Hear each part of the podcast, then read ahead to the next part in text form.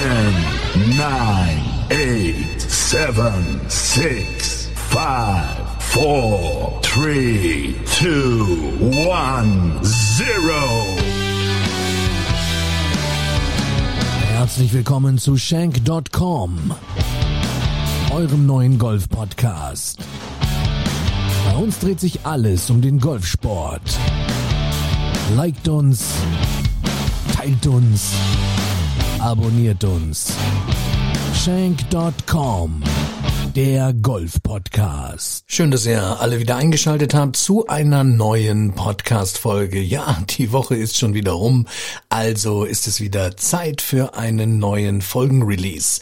Und nebenbei auch nochmal ganz kurz bemerkt, ich habe hier für meinen Kanal auch eine E-Mail-Adresse eingerichtet, shank.com at web.de für Fragen, Anregungen, Kritik, Feedback jeglicher Art. Schreibt mir bitte, dann freue ich mich und werde eure E-Mails natürlich auch so schnell wie möglich beantworten.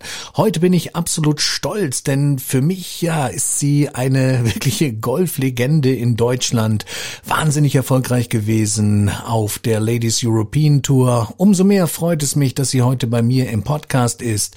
Ich begrüße Martina Eberl und viel Spaß mit der neuen Folge. Und ich freue mich, dass sie heute in meiner Podcast-Folge zu Gast ist. Martina Eberl. Grüß dich, Martina. Hi Matthias, grüß dich.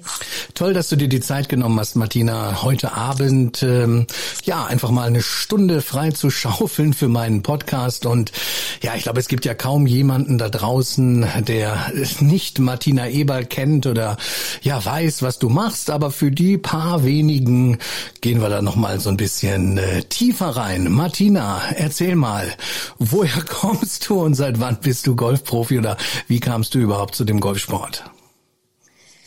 Ja, das sind natürlich ähm, viele Fragen auf einmal. Also ich komme ursprünglich aus München, ähm, bin ein echtes Münchner Kindl, was man heutzutage nicht mehr so oft antrifft. Ähm, mit beiden Eltern auch noch gebürtige Münchner. Ähm, genau, und da bin ich auch immer noch ähm, in meiner absoluten Heimat und Lieblingsstadt. Ähm, zum Golfspielen angefangen habe ich äh, mit fünf Jahren. Mhm. Dank meines Großvaters, der ein absoluter Golf-Maniac war. Ähm, davor haben wir allerdings alle dem Tennisfieber ähm, erlegen. erlegen. Und ähm, war damals ja auch in, dieser, in der Zeit der Steffi Graf, mhm. ähm, quasi in dem Alter, wo jedes Mädchen Tennisprofi werden wollte und ähm, Tennis gespielt hat sowieso. Und das war eben eigentlich auch so mein Ding, als ich dann mit so zwei, drei angefangen habe, mit diesem Tennisschläger rumzuhauen. Ähm, aber eines, es war mir dann klar, als ich dann angefangen hat, habe, also quasi jedes Kind hat dann ja irgendwann mal Berufswünsche oder einen Berufswunsch. Und mein Berufswunsch war immer Sportlerin zu sein. Mhm. Oder zu werden. Und ähm, ja, das mit dem Golf, das, wie gesagt, ich habe mit fünf nebenher angefangen, habe auch eine Zeit lang für meinen Opa Caddy gemacht in den Ferien und mein Opa war wirklich so, der hat ähm, jahrelang jeden Tag mindestens 18 bis 36 Loch gespielt. Mhm. Und wir waren mit unseren Großeltern eigentlich fast alle Ferien unterwegs. Meine Eltern waren beide Vollzeit berufstätig. Und ähm, außer in den Sommerferien, da waren wir tatsächlich mit meinen Eltern immer im Urlaub oder auf Mallorca vor allem. Und sonst waren wir eben mit unseren Großeltern. Ich habe einen älteren Bruder noch und ähm, der hat dann auch schon gespielt, meine Oma auch. Und ich war damals halt wirklich der, der kleine Zwerg, der halt auch mit musste, weil ich konnte nicht allein zu Hause bleiben. Und dann habe ich halt einfach diesen Trolley gezogen und hm. fand es furchtbar langweilig. Ich habe dann einfach mit den Hühnern gespielt, die es damals noch auf Mallorca auf den Golfplätzen gab. Und dann habe ich gesagt, so, jetzt reicht's. Ich wünsche mir jetzt selber einen Golfschläger, dass ich selber mal ein bisschen rumhauen kann. Mhm. Ja, und so hat sich das ergeben. Das waren meine ersten Schritte im Golf und ähm, habe dann eigentlich einen ganz klassischen Weg eingenommen ähm, von ähm, ja im Club gefördert worden. Ich komme vom Golfclub Wörthsee ursprünglich. Ähm, dann habe dann eine super Förderung bekommen, hatte einen ganz großartigen Spielführer und also im, den Sportwart, der das auch gefördert hat mhm. Jugendarbeit und dann, ja, dann hat das alles so seinen Weg genommen mit bayerischem Verband, also mit äh, bayerischem Kader, Nationalmannschaft, mit 15, 16 gleich dann Übergang gegangen in die Nation Damen-Nationalmannschaft. Wow. Ja, und 2002, Ende des Jahres 2002 habe ich es dann gepackt mhm. und bin ähm, auf die Tour gegangen, habe dann meinen Amateurstatus abgelegt, bin Profi geworden, habe das dann auch relativ glatt gepackt auf die Tour. Nachdem ich dann echt ein, eine gute Zeit als Amateur hatte, habe da eigentlich alles erreicht, was man irgendwie erreichen konnte. Mhm. Und ähm, außer wir sind Vize-Weltmeister geworden und nicht Weltmeister. Das war vielleicht noch so ein kleiner Haken. Aber sonst, genau. Und dann habe ich auf der Tour gespielt. Das ist jetzt natürlich alles der mega Schnelldurchlauf. Mhm. Ähm, ab zehn Jahre auf der Tour gespielt. Das ist eigentlich auch dann ganz ordentlich, möchte ich mal sagen. Und ähm, genau, habe dann 2013 eigentlich, ich nenne es mein erstes Leben als aktiver ähm, Tour-Professional quasi, also als Profisportler, habe dann mit der Geburt meiner zweiten Tochter 2013 meine Profikarriere an den Nagel gehängt und bin seitdem mehr im Coaching tätig. Mehr im Coaching. Aber wenn du jetzt noch mal so ein bisschen zurückblickst ähm, auf diese ja Anfangszeit, ähm, wie war das jetzt? Ähm, ja, du bist ja so durchmarschiert quasi. Also du hast mhm. dann auch schon recht früh gemerkt, äh, dass du da, was den Golfsport angeht, sehr talentiert gewesen bist.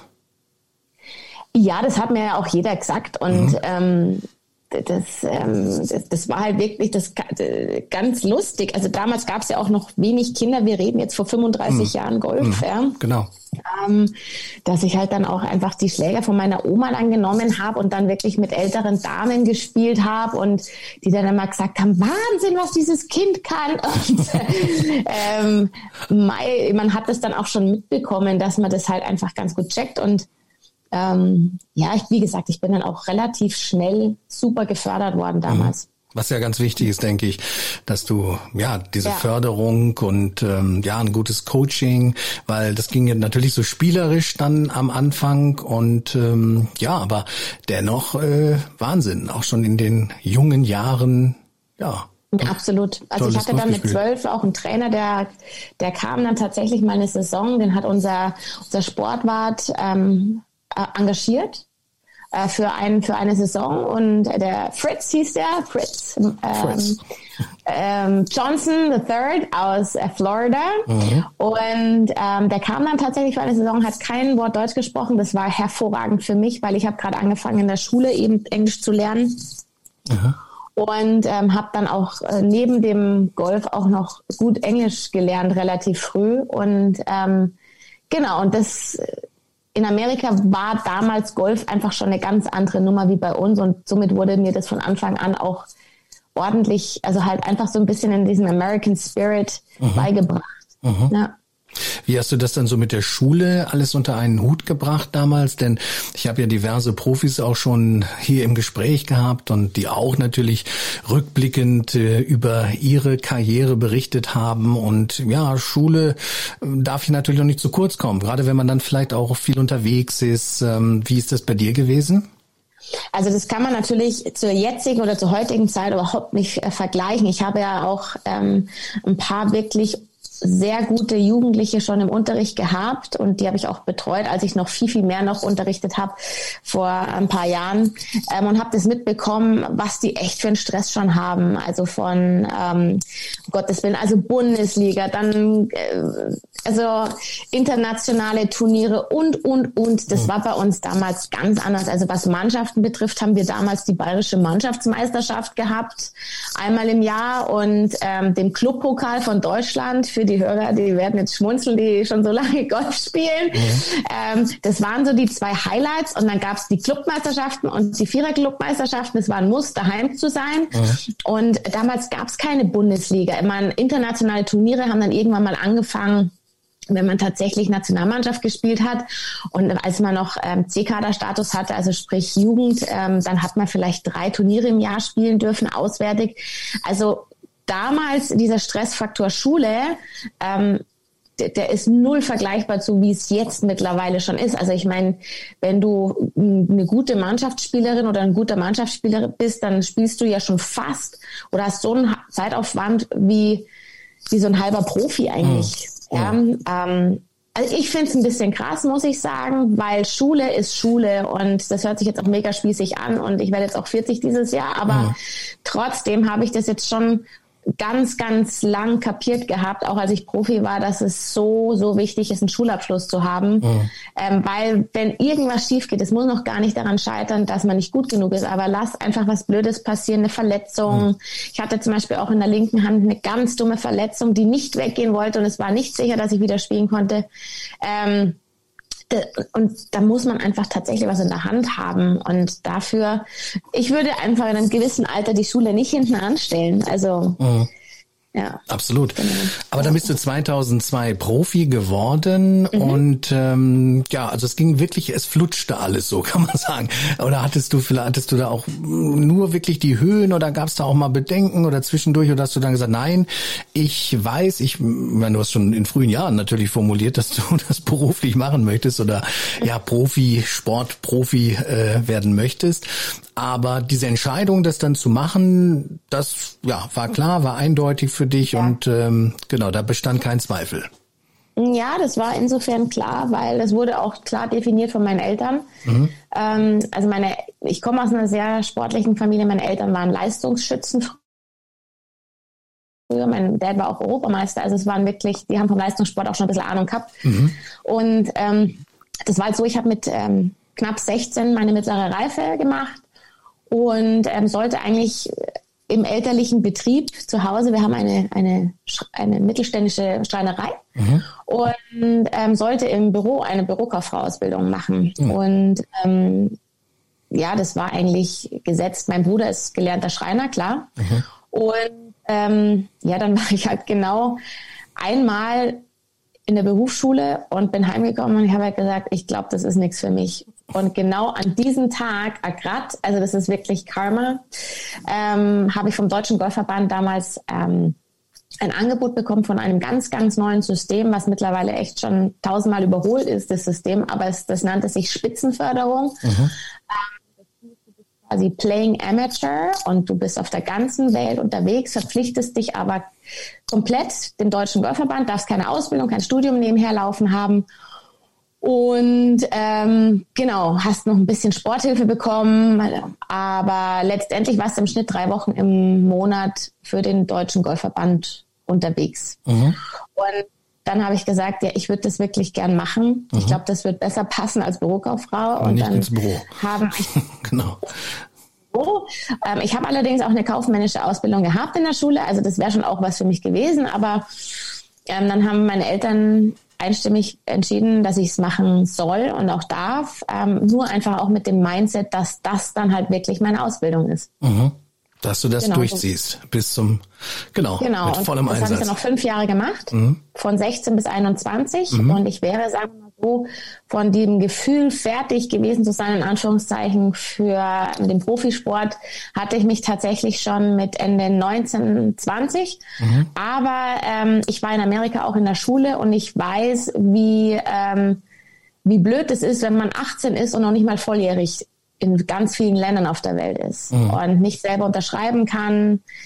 Ähm, wenn es wichtig ist, wegen der Zeitverschiebung mal die Mutter nicht erreicht und und und. Und dann habe ich mir einfach gesagt, nee, ich will 21 sein, dann bin ich auf der ganzen Welt volljährig und ähm, kann da tatsächlich auf die Tour gehen ohne irgendwelche Bedenken. Mhm. Und ich stelle mir das jetzt trotzdem so vor, wenn du natürlich dann diesen Schritt, oder du hast den Schritt äh, dann gemacht, äh, bist dann mhm. Profi geworden und dann mhm. bist du ja super viel unterwegs halt gewesen. Das heißt, du warst ja. dann ähm, auf den diversen Turnieren überall unterwegs. Also fiel dir das schwer oder, weil das war ja auch eine neue Situation irgendwo, ne? Also das unterschätzen ja manche auch, wenn man viel reist und ständig unterwegs ist. Und mhm. wie, wie bist du damit umgegangen? War das jetzt so easy also für dich? Letztendlich war es für mich überhaupt äh, keine neue Situation, was das Thema Reisen betrifft, mhm. weil ich war ja dann zum Schluss, wie gesagt, als dieser Playing Amateur, war ich drei Wochen im Monat im Ausland. Ach, da warst du auch im Ausland, ähm, stimmt, ja, genau. Ja, ja, also ja. ich war da ja mhm. wirklich über fünf Jahre auf der ganzen Welt schon unterwegs. Mhm. Ähm, und durfte da meine Erfahrungen äh, sammeln, wofür ich dem Deutschen Golfverband immer noch wahnsinnig dankbar bin, mhm. weil das war eine Granatenzeit und ähm, nee, also das war, also ich bin, ich bin mit Sicherheit mehr geflogen als S-Bahn gefahren oder teilweise auch Auto, mhm. möchte ich mal sagen. Mhm. Also das Reisen war ich immer gewohnt, bloß der Unterschied war dann tatsächlich, und das darf man auch immer wieder und immer wieder nicht ähm, unterschätzen und vergessen, wenn man dann tatsächlich diesen Weg einschlagen möchte, ähm, als Amateur ist man oft mit der Mannschaft unterwegs, ob man jetzt mit der Clubmannschaft ist oder mit der Nationalmannschaft oder man hat immer irgendjemanden dabei, Trainer, Physio, Spielkollegen, mit denen man befreundet ist mhm. und so weiter. Und ab dem Zeitpunkt, wo du halt dann Profi bist, bist du halt alleine. Das, darauf zielte jetzt so meine Frage, weil dann ist man ganz alleine, man ist ja. ständig unterwegs. Äh, jetzt ja. ist ja die, ich sag mal so Mitspielerin beziehungsweise Konkurrentinnen jetzt aus deutscher Sicht zu der Zeit ähm, waren ja auch relativ übersichtlich, sage ich es jetzt mal, ne? Also die gab's schon. Also mhm. wir hatten ja auch echt eine, eine, eine Zeit, wo wir viele Deutsche tatsächlich auf der Tour waren. Von mhm. äh, Bettina Howard, Anja mhm. Monke, Elisabeth Esterl. Mhm. Ähm, da waren schon tatsächlich ein paar unterwegs. Mhm. Ähm, aber ich muss auch sagen, ich habe da auch mit der Zeit dann dazugelernt und vor allem mit dem Erfolg, den ich dann auch hatte, bin ich auch mit Sicherheit ein bisschen lockerer geworden. Aber genau das, was du jetzt eben geschildert hast, dass auf einmal die Mädels, mit denen du da spielst, das ist deine Konkurrenz. Genau. Und ähm, man muss schauen, dass man trotzdem irgendwie nicht vereinsamt, mhm. weil ähm, also ich bin von Sternzeichen Krebs, ich bin äh, sehr gerne zu Hause in meinem Haus. Mhm. ähm, für mich war das allein unterwegs sein, war das die Hölle, muss ich mhm. wirklich sagen. Ich war von Heimweh geprägt. Mhm. Hatte am Anfang, ähm, das darf man zum Beispiel auch, das, aber vielleicht reden wir da später drüber, was das Finanzielle natürlich betrifft, mhm. ist natürlich ein Riesenumbruch vom Amateur zum Profi. Mhm. Ähm, hatte am Anfang tatsächlich meine Mama ab und zu dabei, ähm, die einfach gemerkt hat, dass, dass ich sie brauche Mhm. weil ich jetzt nicht unbedingt, weil sie dann das Hotel mitbezahlt, sondern ganz einfach aus dem Grund, weil ich echt allein war. Genau, weil, weil so wie ich dich jetzt auch kennenlerne, und da stelle ich mir das einfach vor, auch von der Jugend her, du bist ja ein sehr, ähm, ja, ein Familienmensch. Und ähm, ja. genau, du hast deine ja. komplette Familie von Anfang an und ähm, ja, und dann plötzlich ist man da alleine. Und mhm. das stelle ich mir dann wirklich nicht, nicht leicht vor. Nee, also ich ganz also ehrlich, wenn man so ein, so ein, es ist jetzt auch überhaupt nicht äh, böse gemeint, mhm. wenn man Einzelgänger ist, wenn mhm. man einfach sagt, ich komme mit mir selber am allerbesten klar und ich brauche den ganzen Tovabo außenrum gar nicht, mir, mir ist es total recht, allein zu sein, dann ist es mit Sicherheit um einiges leichter, als mhm. wenn man so kommunikativ ist wie ich. Mhm. Ähm, ich, ich finde das, ich mag das halt gerne, aber wie du schon sagst, äh, das, die anderen sind jetzt deine Konkurrenten. Ich habe das am Anfang, glaube ich, auch sehr ernst genommen, das Thema, mhm. ähm, dass ich gar nicht so, ich, äh, ja, mir ist es schwer gefallen zu glauben, dass man sich gegenseitig was gönnt. Ja, weil ich meine, letztendlich, ähm, ja, entscheidet die, ob du den Cut zum Schluss machst oder nicht. Mhm. Und ähm, aber ich muss sagen, so, dass, also ich war zehn Jahre auf der Tour und so die letzten äh, also mindestens fünf, sechs Jahre, und das können sicherlich auch meine Kolleginnen bestätigen, äh, bin ich um einiges lockerer geworden. Und natürlich, wenn du so dein Standing hast, deine Erfolge, deine, dein Ranking, ähm, da kannst du dich ja dann auch ein bisschen entspannen. Aber der Anfang war schon hardcore. Lass uns noch mal so ein bisschen darüber sprechen, gerade wenn, und du hast eben den finanziellen Aspekt ja schon mit äh, ins Spiel gebracht, wenn man da mhm. jetzt anfängt. Äh, natürlich braucht man ja auch den ein oder anderen äh, Sponsoren am Anfang. Wäre schön, wenn man die hat, ja. hat, ja klar. Wie war das dann bei dir? Lief das da auch alles gleich also, glatt also, oder gab es da auch was? Ich hatte natürlich, also man muss den Vorlauf haben und ohne, dass ich da jetzt irgendwie mir selber auf die Schulter klopfe, was auch immer. Also wie gesagt, meine Amateurkarriere war war so großartig und ähm, ja, ich hatte eigentlich nicht mehr so viel zu erreichen. Ich bin dann Europameisterin zum Schluss geworden, äh, habe diesen Sherry Cup, was auch die inoffizielle Europameisterschaft war, zweimal hintereinander gewonnen. Also ich war wirklich da, wo vorher, ich war die erste Frau in Europa mit plus vier. Ich war die in, in der deutschen Order of Merit, was das Handicap betrifft, mit Männern zusammen an eins. Mhm. Ähm, also ich war wirklich, eine, ich hatte einen Zeitpunkt, wo ich die erfolgreichste deutsche, deutsche Golf, Golfer, Golferin war. Mhm. Und ähm, da würde man denken, man kann sich vor Sponsoren nicht mehr retten. Die hätten alle Bock auf dich. Ähm, und ich hatte wirklich Glück, dass tatsächlich jemand Bock auf mich hat und das war meine Agentur mhm. damals. Mhm. Ähm, das war RDI Sports, das war Richard Raymond, der damals auch äh, den Alex Jaker unter Vertrag hatte. Mhm. Und ähm, im Moment hat er auch den Rafael Cabreo Bayo unter Vertrag, ähm, der von Anfang an gesagt hat, ähm, er hatte noch nie eine Frau, ist ein spannendes Thema. man muss aber damit vorsichtig umgehen. Ganz einfach aus dem Grund, Frauen haben keine Medienpräsenz in Form von Fernsehen. Mhm. Ähm, und das ist eigentlich das, was für die Sponsoren interessant ist. Diese Präsenz, wo sie tatsächlich diesen Nischenmarkt Golf noch bedient. Ja. Genau. Ähm, oder bedient wird. Also, und das ist bei uns halt, lass uns die Namen nennen, äh, Sky. Mhm. Und ähm, klar, ein paar Zeitschriften, äh, mittlerweile auch Gott sei Dank mehr diese Online-Plattformen. Mhm. Aber damals gab es das ja alles nicht.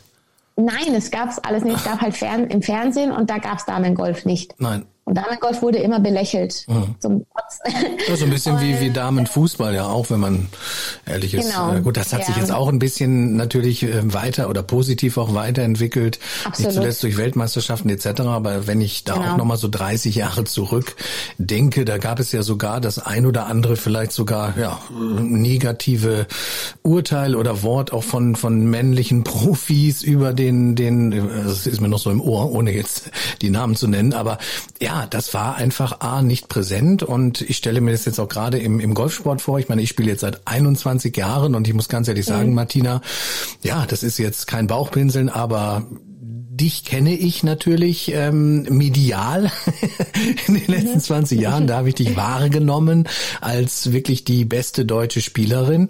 Aber dann wurde die Luft ja auch schon ein bisschen dünner und äh, übertragen wurde gar nichts, ähm, so gut wie gar nichts. Wir hatten ja den Frank Adamowitz vor kurzem im Gespräch, der damals mhm. noch sagte, er hat zumindest ähm, oder es gab längere Übertragungsstrecken dann sogar auch im NDR und im WDR damals. Ähm, mhm. Da findest du ja heute auch nichts mehr. Das läuft alles über Sky. Ja, und dann gab's halt damals Premiere. Und ähm, genau, richtig, die Frauen genau. haben leider gar nicht, oder Frauengolf hat gar nicht stattgefunden. Nee, man muss natürlich auch zur Rechtfertigung sagen, als ich damals, also jetzt reden wir von 2003, ja. auf die Tour gekommen bin, das, also das kann man auch natürlich mit heute auch nicht vergleichen. Genauso wie man das Männergolf von damals auch mit heute nicht vergleichen kann. Hm. Es ist bei den Herren genauso wie bei den Damen oder andersrum so viel athletischer geworden, es ist sexy geworden, es ist, es sind gut aussehende junge Mädels, ähm, mhm. die das wirklich, die Athleten sind. Also da ist, ähm, den macht keiner mehr was vor. Damals gab es halt tatsächlich auch noch, ähm, keine Ahnung, ob das noch was sagt, Russell Clayton zum mhm. Beispiel mhm. auf der Männertour, mhm. wo halt, ja, wo man halt einfach sagen könnte, man denen, die behauptet haben, dass Golf kein Sport ist, denen muss man in dem Moment recht geben. Recht geben, ja. ja. Und ja, aber das gibt's ja jetzt, wenn man so überlegt. Ich hm. meine, ähm, es gibt noch ein paar, die vielleicht jetzt nicht jeden Tag in der Gym trainieren, aber genau. letztendlich macht jeder wirklich was. Mhm. Und bei den Mädels war das halt auch damals nicht so attraktiv, so wie es jetzt mittlerweile ist. Wenn man jetzt eine Lexi Thompson anschaut, die Corda Sisters, ähm, mhm. also das, mhm. die könnten alle bei Fotoshoots mitmachen und hm. jeder könnte denken, okay, okay. ist für, für eine Modestrecke gedacht. Aber das würde ich jetzt mal sagen, das wäre, das ist halt ein Big Change von damals gewesen, aber als ich Profi geworden bin, war da halt nicht wirklich viel Geld da. Ich hatte, ähm, ich hatte ein paar kleine Sponsoren und hatte letztendlich, glaube ich, eine Sponsorensumme von 10.000 Euro. Mhm. Und ähm, wenn man sich aber überlegt, dass eine Woche im Schnitt, und jetzt sage ich das tatsächlich den Schnitt, weil darin kalkuliere ich mhm. Turniere wie Australien, ähm, genauso wie das Turnier in Italien, mhm. ähm, dann bin ich bei zweieinhalb. 1000, mm. 3000 Euro. Genau. Die Woche. So, und da kommst du mit 10.000 Euro äh, nicht weit. Nicht weit, nein.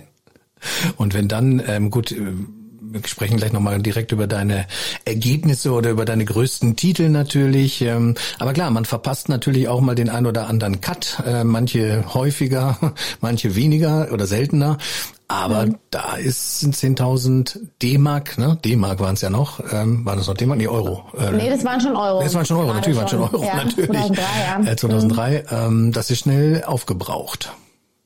Ja, also das ist erstens schnell aufgebraucht und ich meine, ich hatte jetzt tatsächlich dieses Thema, was ganz viele sagen, dass sie über den Schlag denken, wie, also drüber nachdenken, wie viel Geld das jetzt wert ist. Das hatte ich dann, obwohl ich es ja wirklich nicht hatte, mhm. das Geld, ähm, hatte ich Gott sei Dank nie. Ähm, aber ich meine, dieser Change, Nationalmannschaft, wir haben damals in den tollsten Hotels gewohnt. Ich hatte immer einen Tross um mich rum. Es war immer der Nationaltrainer dabei. Wenn nicht, war irgendjemand anders als Betreuer dabei. Und auf einmal wirst du pro. Und damals war das so, ich glaube, dass es heutzutage ein bisschen anders läuft, aber das ist einfach wie, ähm, als würde ich mich abmelden. Und mhm. ich habe nichts mehr mit dem Verband zu tun gehabt und bin da so ein bisschen fallen gelassen worden wie eine heiße Kartoffel. Mhm. Und das habe ich auch, auch schon öfters gestatet, dass das ist, äh, das war ungut. Mhm. Weil ähm, letztendlich du musst fast auf gut Deutsch verzeihen mir meine Worte, aber auf mhm. die Fresse fliegen, mhm. ähm, was ja mit mir dann auch passiert ist. Mhm. Ja, mhm. also ähm, ich rede auch über diese Zeit sehr ernst. Ähm, mhm. ich ich ich rede, ich habe auch schon ganz oft bei äh, Jugendturnieren und auch bei so Turnieren gesprochen, ähm, wo viele dann danach zu mir gekommen sind, äh, möchtest du mich jetzt überreden, dass ich nicht Profi werde? Wo ich sage, nein, nein, nein, ich ich finde das großartig, wenn jemand so einen Traum hat. Mhm. Ähm, Golf als Professional, also wirklich als, wenn man sich wenn man denkt, man kann sein Leben damit finanzieren. Das ist toll. Mhm. Aber man darf nicht denken, dass es ein Zuckerschlecken ist und mhm. dass das alles easy ist, weil mhm. das ist alles andere als easy. Und deswegen rede ich da jetzt auch relativ ernst drüber, weil ich habe am Anfang ähm, ich bin, äh, wir haben uns Apartments gemietet, die waren für vier Personen, wir waren dazu acht drin. Mhm. Wir haben in ähm, Jugendherbergen übernachtet. Ähm, wir haben, weil der Flug billiger war, ähm, 35 Stunden nach Australien gebraucht. Mhm. Ähm, also das ist, das war echt eine ganz krass und harte Zeit. Und tatsächlich war es so, dass ich am Ende von 2003 gerade so meine Karte behalten habe. Ich meine, ich bin damals auf die Tour und ich habe mir gedacht, so Mädels, jetzt schnallt euch mal an, jetzt komme ich. ähm, ja, und here I am. here I am und watch me. Und ja. letztendlich war das dann echt so, okay, bam, eine Riesenwatschen bekommen mhm. und ähm, die Tour ist nochmal eine ganz andere Nummer. Mhm. Die Mädels und Jungs, die wirklich um Geld spielen, die spielen dann nochmal ein anderes Spiel als die, die guten Amateure. Ja, das sind manchmal dann nochmal Welten. Deswegen, gerade ist, so stelle ich es mir auch vor, das ist jetzt ganz neu, war es ja für dich nicht gut, die Reiserei, das hattest du ja schon erzählt, das warst du jetzt ja schon gewohnt und unterschiedliche Turniere. Aber wie gesagt, ich komme da immer noch nicht so ganz drum rum, also oder, oder weg von, man ist dann ganz alleine. Heute ist es ja auch üblich, dass natürlich der Trainer oder ein Physio oder ein Mentalcoach äh, natürlich auch in aller Munde ist. Ähm, aber du warst dann, gut, Caddy, äh, Caddy hattest du ja damals dann auch dabei, ne? Nee, auch nicht. wovon nee. hätte ich ihn denn bezahlen Bestimmt, sollen? Ja, also, du hast auch wieder recht. Genau. Die kosten ja auch. Also, ja auch nee, nee, nee, nee. War nicht mit du hast keinen Trainer und du hast doch keinen Physio, du gar hast nichts. gar nichts. Das gar nichts, nein, nein. Du hast vielleicht, wenn du Glück hast und du hast Freunde oder du hast, ich hatte damals ein, ein mega Glück, das kam dann aber erst so, warte mal, 2005, mhm. ähm, dass ähm, äh, der Bursch, der Martin, mit dem ich aufgewachsen bin im Golfclub, ähm, der war ein bisschen oder ist ein bisschen, den gibt immer noch, Gott sei Dank, ist ein bisschen jünger als ich und der hat damals studiert und der ist dann tatsächlich in den Semesterferien mit mir immer mitgekommen. Mhm. Das war auch witzigerweise letztendlich 2007 dann der Caddy bei meinem ersten Sieg. Mhm. Ähm, und das war sein letztes Turnier. Mhm. Und ähm, das war dann wo ich dann sage, okay, da hatte ich dann außer die Reisekosten und Hotelkosten keine Kosten. Aber wenn du einen guten Caddy haben willst, bist du zwischen 8 und 1000 Euro ganz locker dabei. Und da reden wir jetzt auch nur bei der, von der Ladies European Tour. Und da mhm. kriegst du auch wirklich Jungs, ähm, äh, sagen wir so, es gibt bessere. Mhm. Ähm, also so ein Tour-Caddy von der Ladies European Tour kannst du jetzt nicht sagen wir mal, da gibt's zehn, die du mit der LPGA oder mit der PGA, mit den Jungs, die da am Bag sind, vergleichen kannst. Mhm. Ähm, aber sonst ist die Ladies European Tour auch für die Caddies eigentlich so ein Sprungbrett. Zum Beispiel Martin Keimers Caddy, mhm. der Craig. Mhm. Craig war früher bei Helen Alfredson am Bag bei uns auf der Tour. Der hat bei uns angefangen. Ah, ah okay. Genau, also das ist so, Genau, aber die sind halt auch echt nicht günstig. Und nee, ähm, also so einen richtigen Profi-Caddy hatte ich dann ab 2008 Also du hattest erst. nur nach wie vor dich alleine und dann die erste Saison, aber Tourkarte. Bitte? me, myself and I. Ja, me, genau. myself and I. Und dann, ja. genau, aber die Tourkarte eben gesichert. Und aber du hattest, hattest du Zweifel mal zwischendrin oder dass du gesagt hast, hm, ist der Weg jetzt richtig oder? Klar, ja. dauernd. Dauernd. Dauernd. Mhm, mh. Also 2003, also wie gesagt, ich war am Ende von der Saison 2003, die Top 80 behalten ihre Karte. Ich war, glaube ich, 78. Mhm.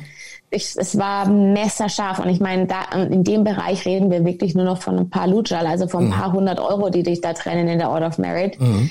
Ähm, dann habe ich die gerade so behalten. 2004 war nicht so viel besser. Ich glaube, da war ich Top, Top 70. Mhm. Ähm, und spätestens da, spätestens nach 2005, habe ich mir echt gedacht, ähm, ich weiß nicht. Und ähm, klar, also es gibt, ich halte ja auch Vorträge und es gibt so ein paar Fairy Tale Stories, weil es geht alles um, um Storytelling. Mhm. Und die habe ich ja tatsächlich, ähm, ohne dass ich das jetzt groß erfinde, ich hatte, ähm, ich bin dann auch tatsächlich mal ähm, auf der Range mit einem ähm, ja, ich, ich kann es auch, äh, kann's auch laut sagen, da, Oliver Kahn mhm. sagt mit Sicherheit jedem was. Ähm, Wer kennt ihn nicht, den Titan?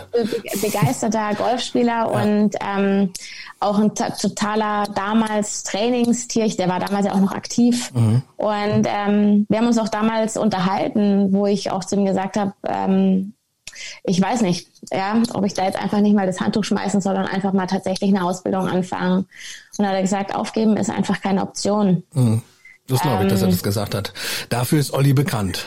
Genau, und ja. ähm, das war tatsächlich so. Mhm. Also das hat mich, das war ja auch, ich bin ja ein eingefleischter FC Bayern-Fan. Mhm. Ähm, das war für mich eine mega Motivation und ähm, also jetzt nicht deswegen, dass jetzt die Schlagzeile wäre, ich habe alles Oliver Kahn zu verdanken, aber das hat mir damals doch schon geholfen und ich habe dann angefangen, ein Trainerteam aufzubauen. 2006 war dann mein erstes Jahr, wo ich eine komplett andere Strategie gefahren bin.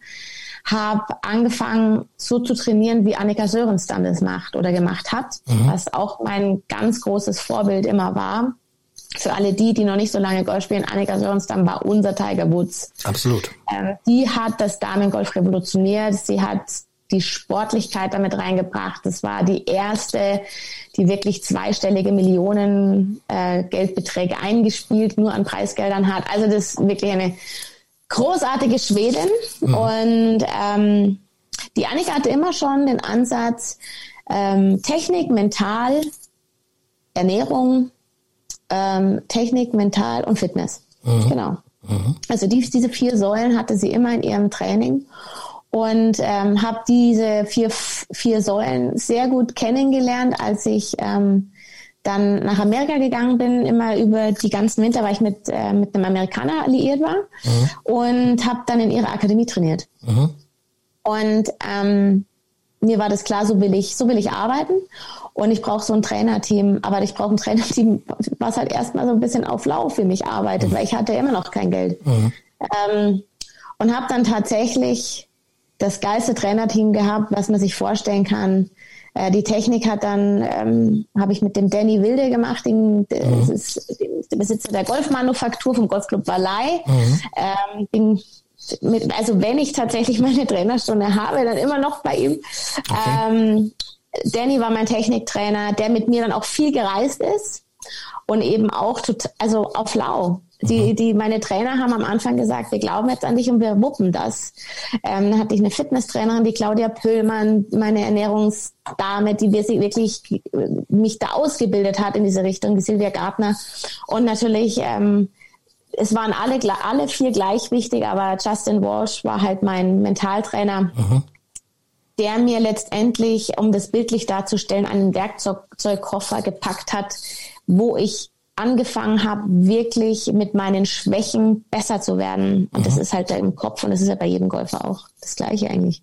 Das ist äh, immer wieder in jeder meiner Folgen das umspannende Thema, das mental ja. äh, oder das ja mentale Setup. Das hast du dann aber auch ja wie, oder wie würdest du dich dann in dieser Anfangszeit ähm, in den ersten Jahren auf der Tour also wie wie wie bist du so mental gewesen oder wie bist du generell mental äh, gewesen zu der Zeit? Ähm, konntest du dann auch mit Niederlagen gut umgehen oder mit Miss ja mit ja irgendwelchen ja wie soll ich sagen also wenn es mal nicht so gut lief, äh, konntest du da ganz gut mit umgehen oder bist du dann auch, bist ja auch sehr ehrgeizig, denke ich mal, ne? Gewesen, ja, also immer noch. Mai, ja. ähm, ich werde ganz oft gefragt, was braucht's, um Profi zu werden? Welche Eigenschaften? Sagen wir so als als Amateur, bin mir sicher, es hat sich auch so ein bisschen schon geändert, aber ähm, es Talent, Fleiß und ein Biss. Mhm. Ähm, das reicht eigentlich, diese drei Sachen würde ich jetzt mal sagen, oder, oder bis in Form von, dass man kämpfen kann. Mhm. Ähm, das reicht als Amateur, glaube ich, wirklich vorne mitzuspielen. Ähm, aber dann kommt es wirklich als Profi hinzu, wie du, weil du ja wirklich jede Woche spielst mhm. und es kann dich auffressen, mhm. ähm, wie du mit Niederlagen umgehst, wie ähm, was ob das jetzt die momentane Niederlage auf dem Platz ist, wenn du gerade einen Ball weghaust oder wenn es dann nach der Runde ist, wenn du eine, einen schlechten Score hast oder wenn du schon eine schlechte Woche hattest oder wenn du einen schlechten Streak hattest. Mhm. So, wie gehst du damit um? Ähm, wie reagiere ich da drauf? Und die Schwächen zu erkennen, wirklich mal drauf zu schauen, die Hosen runterzulassen und zu sagen, da muss ich ran. Mhm. Und das, ähm, das habe ich als Amateur überhaupt nicht machen müssen. Mhm. Und ähm, als Amateur war ich halt die Kampfsau, die mhm. immer hinten gespielt hat, die, wenn es eng wurde, immer die Punkte gemacht hat, weil ich einfach dieses zermalmende Willensgefühl hatte. Mhm. Aber ähm, als, als Profi hilft dir das nicht mehr viel. Ja, das war ja auch nochmal dann so ein weiterer Step, so ein ja. Plateau nochmal über dem Amateursport, auch wenn du da alles, sage ich jetzt mal, abgeräumt hast, aber das war natürlich dann nochmal eine Dimension höher. Und genau. dann kommt natürlich, ähm, kommen diese mentalen Aspekte neben den ich sage jetzt mal, neben diesen Charaktereigenschaften, die du ja vorher schon beschrieben hast, die du ja gut drauf hattest, aber das kam jetzt äh, ganz extrem hinzu. Und ich stelle mir auch vor, klar, neben den genannten Gründen, aber gerade wenn man dann so eine Saison hat und, und man kämpft dann gegen Ende und es, man weiß ja auch irgendwie, hey, da muss ich jetzt wirklich in meinen beiden letzten Turnieren Gas geben, sonst bin ich da raus aus der Top ja. 80. Und dann kommt dann, ja, dann kommen natürlich nochmal so die Gedanken, ne? Und, und vor dem Turnier, während des Turniers, ja, da, das ist dann die Herausforderung. Ja, äh, du, hab, äh, du hast bist ja eigentlich immer unter Strom, also du hast immer eine Herausforderung hm. und ähm, aber die besondere nochmal, ja, da geht's ja, ja um die Existenz dann, und eine Q-School gibt's ja auch oder gab's ja dann auch, ne? Das klar. denkt man ja auch schon aber wieder das, weiter. Das ne? habe ich mir nach der Qualifying School damals gedacht, als ich die, ich musste dir Gott sei Dank toi toi toi nur einmal spielen mhm. ähm, und obwohl ich, also ich bin damals Vierte geworden und es lief eigentlich alles, das war noch der Teil, wo es super lief. Mhm. Ähm, aber es ist trotzdem eine mentale Mühle. Also das ist schon, wo ich danach auch gesagt habe, das möchte ich nicht nochmal machen müssen. Wenn du wirklich weißt, in diesen vier, fünf Runden, das muss jetzt funktionieren. Ja. Wenn es nicht funktioniert, dann wartest du ein Jahr. Ja, Wahnsinn. Und ja, ja. Und ähm, man darf sich das gar nicht zu klar machen, dass das so ist, weil dann kriegst du halt noch mehr Stress und Druck. Aber ähm, ja, das ist halt, das ist Wahnsinn, wenn man sich das überlegt, weil ich meine, was, okay, gut, dann probierst du das ein Jahr später, aber was machst du denn da dazwischen? Kannst du nicht von von Luft und Liebe leben. Das ist es ähm, ja. Als Amateur sagst du, okay, komm, da genau. greife ich dann wieder bei ja, der ja. übernächsten äh, Club ja. oder nächsten Clubmeisterschaft an. Da geht's ja in Anführungsstrichen genau. um wenig, äh, außer um Prestige ähm, oder um sich selbst. Aber hier geht's nun mal um die Einnahmen, hier geht es um die nackte Existenz, ne? um ein ganzes genau. Jahr, was man dann natürlich verliert. Ja. Ja, ja ähm, aber es hat dann ja den guten Turn genommen, 2006, mhm. wie gesagt, indem ich da mein Team, Team komplett umgestellt habe und mhm. vor allem vergrößert habe, mhm. da die tollsten Trainer hatte und ähm, die da total auf mich vertraut haben mhm. wirklich auf absoluten Einkommensminimum äh, für mhm. mich gearbeitet haben mhm. und ähm, Glücksgriff. Ja, und dann, dann ging es halt los. Ja. Dann ging es 2006, habe ich, war ich dann schon Top 30. Mhm. Genau, Top 30, Top 40. Lass mich lügen. Ich habe es mittlerweile nicht mhm. mehr so drauf, weil mein Denken ging dann Gott sei Dank erst wieder los, als ich dann angefangen habe, wirklich zu gewinnen. 2007. Ähm, richtig. 2007, mhm. Ende 2007. Und das war natürlich auch ein eine mega Glücksveranstaltung, dass ich dieses Turnier überhaupt spielen durfte. Mhm. Ähm, was heißt Glück? Es gibt kein Glück. Es, war verdient. Mhm. War es auch tatsächlich. Ähm, die Ladies European Tour hat 2007 zum ersten Mal ein Side-Event ähm, gehostet. Das nannte sich ähm, 18 ähm, Finest. 18 Finest. Und das war, mhm. ja genau, und das war eine, ähm, das war eine Competition, die über das ganze Jahr lief, ähm, wo bei neun ausgesuchten Turnieren immer zwei Löcher genommen wurden. Und diese zwei Löcher haben quasi waren in der Wertung. Und mhm. du musstest aber, Grundvoraussetzung, das hat das Ganze ein bisschen komplizierter und schwerer gemacht, immer bei den ganzen Turnieren, wo diese Löcher in der Wertung waren, mhm. ähm, den Cut machen. Mhm. Okay. Also das heißt, ähm, am Anfang des, du, du spielst am Anfang Spanien, Italien, was auch immer, kann sein, dass in Spanien die zwei Löcher dabei waren, musstest du in Spanien den Cut machen. Mhm. Das hilft jetzt nichts, wenn du danach die Woche gut spielst und in Spanien aber den mhm. Cut verpasst, dann bist du raus. Mhm. Okay. Also alle die, die bei diesen ausgesuchten Turnieren schon den Cut verpasst haben, waren schon mal aus der Wertung raus. So, und ähm, das letzte Turnier, also vor, also äh, Loch quasi für die Wertung, das achte Turnier war dann Dänemark. Mhm. Und das war mir dann klar. Ich habe damals die Wertung sogar angeführt. Ähm, ich wollte einfach nur dieses 18 Finest fertig kriegen. Da gab es einen Siegerscheck von 30.000 Euro dafür. Mhm. Und ähm, ja, wollte ich, ich, ich, das war mein Ziel, dass ich, dass ich das fertig kriege, dieses, dieses 18 Finest. Und das Finale war eben in Madrid, mhm. die letzten zwei Löcher. Ähm, und Madrid war aber Top, Top 30, die letzten drei, also die ersten 30 der Order of Merit. Ähm, das war das Saisonfinale. Es war ein, quasi ein Einladungsturnier, beziehungsweise ein, ein, ein High-End-Turnier, wo mhm. wirklich nur die Besten mitgespielt haben. Mhm wo ich damals, ich war dann glaube ich 50. oder so in der Order of Merit, mhm. ähm, wäre ohne diese Seitenwertung nicht reingekommen. Okay. Ja, und dann war ich da einfach schon so ge geflasht, dass ich überhaupt dabei sein durfte und ähm, ja, diese 18 Finest tatsächlich den Sack zumachen konnte oder mhm. könnte, mhm. dass ich die Möglichkeit habe. Und ich war da so relieved, ich war da schon so happy, dass ich überhaupt nur in Madrid sein durfte mit Martin damals. Ähm, mit, wie gesagt, was ich schon vorher gesagt habe, sein letztes Turnier. Ich habe gesagt, hey, weißt du was, wir haben jetzt hier einfach eine geile Zeit. Mhm. Und ähm, ja, und dann habe ich da, das war drei Tage nur, und dann habe ich die ersten drei, zwei Tage gut gespielt. Also ich glaube, was habe ich denn da gespielt? 68, 70, mhm. sowas. Mhm äh, lag vier, fünf unten, na, warte mal, vier, sechs unter nach zwei Runden. Und lass mich lügen, kann aber auch noch mehr gewesen sein. Wir können und das nachschauen. War ein ziemlich schwerer die, die Hörer. Ja. Ähm, ja.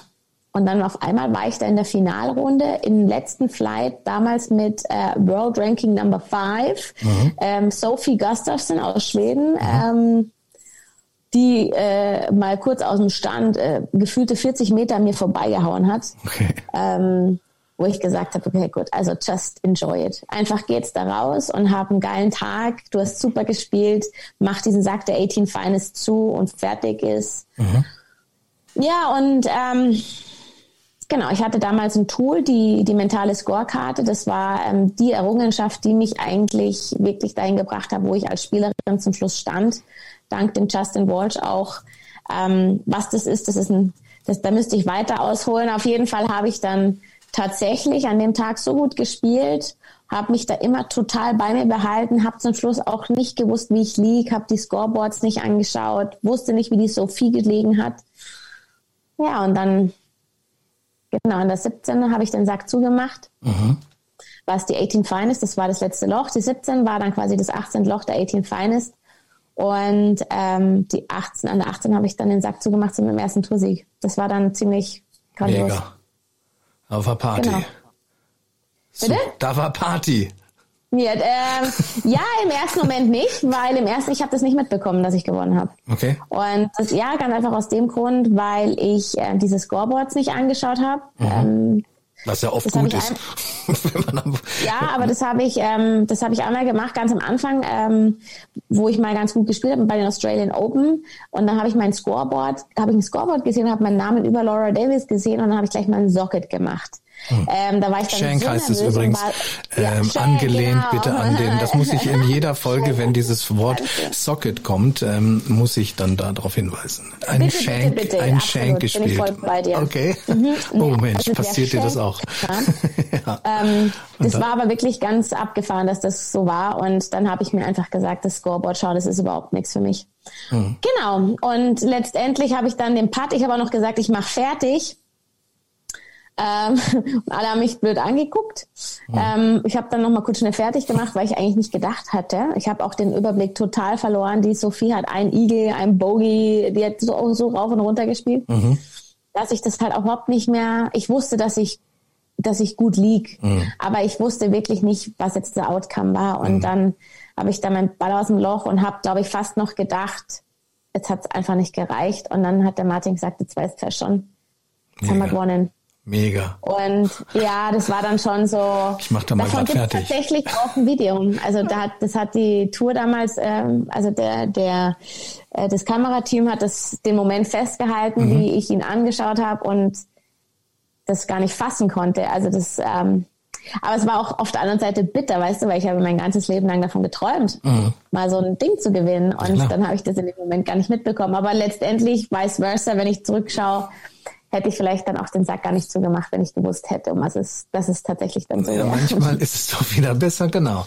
Ja. Wenn man, wenn man gar nicht dann den Druck hat, was ist den Druck, aber ne, ja, wer weiß, wie es sonst ausgegangen wäre. Ja, man macht sich natürlich selber Druck, ist klar. Das war im Jahr 2007 ja. und äh, ja, 2007 kam ja genau dann auch der nächste Sieg bei den Madrid Ladies Masters. Das war das jetzt. Genau. Entschuldigung. Das war dann quasi die das war das, ja. Finals. 18 Finals, genau. Das war, das genau, war ja das. War eins, genau, genau. Das waren quasi zwei Turniere auf einmal. Mhm. Und dann ging's los, 2008. Das war das, wie gesagt, 2007. Das war das letzte europäische Turnier. Dann ging's weiter. Dann sind wir nach Dubai. Und in Dubai habe ich dann schon angefangen, wirklich gut zu spielen. Und ähm, ja, und dann. Und 2008 2000, war Italien, ne? Weiter ist halt, dann kam Italien, dann kam mhm. Dänemark. Mhm ähm, wo ich dann wirklich schon mit einer gewissen, das hört sich jetzt komisch an, aber ich habe dann wirklich die Top 20 nicht mehr verlassen. Mhm. Und ähm, das ist das, was ich eben meinte, wenn du am Anfang einfach, ich habe äh, erst letztens ein ganz tolles neues Wort gelernt, Seniorität. Ja, wenn du dieses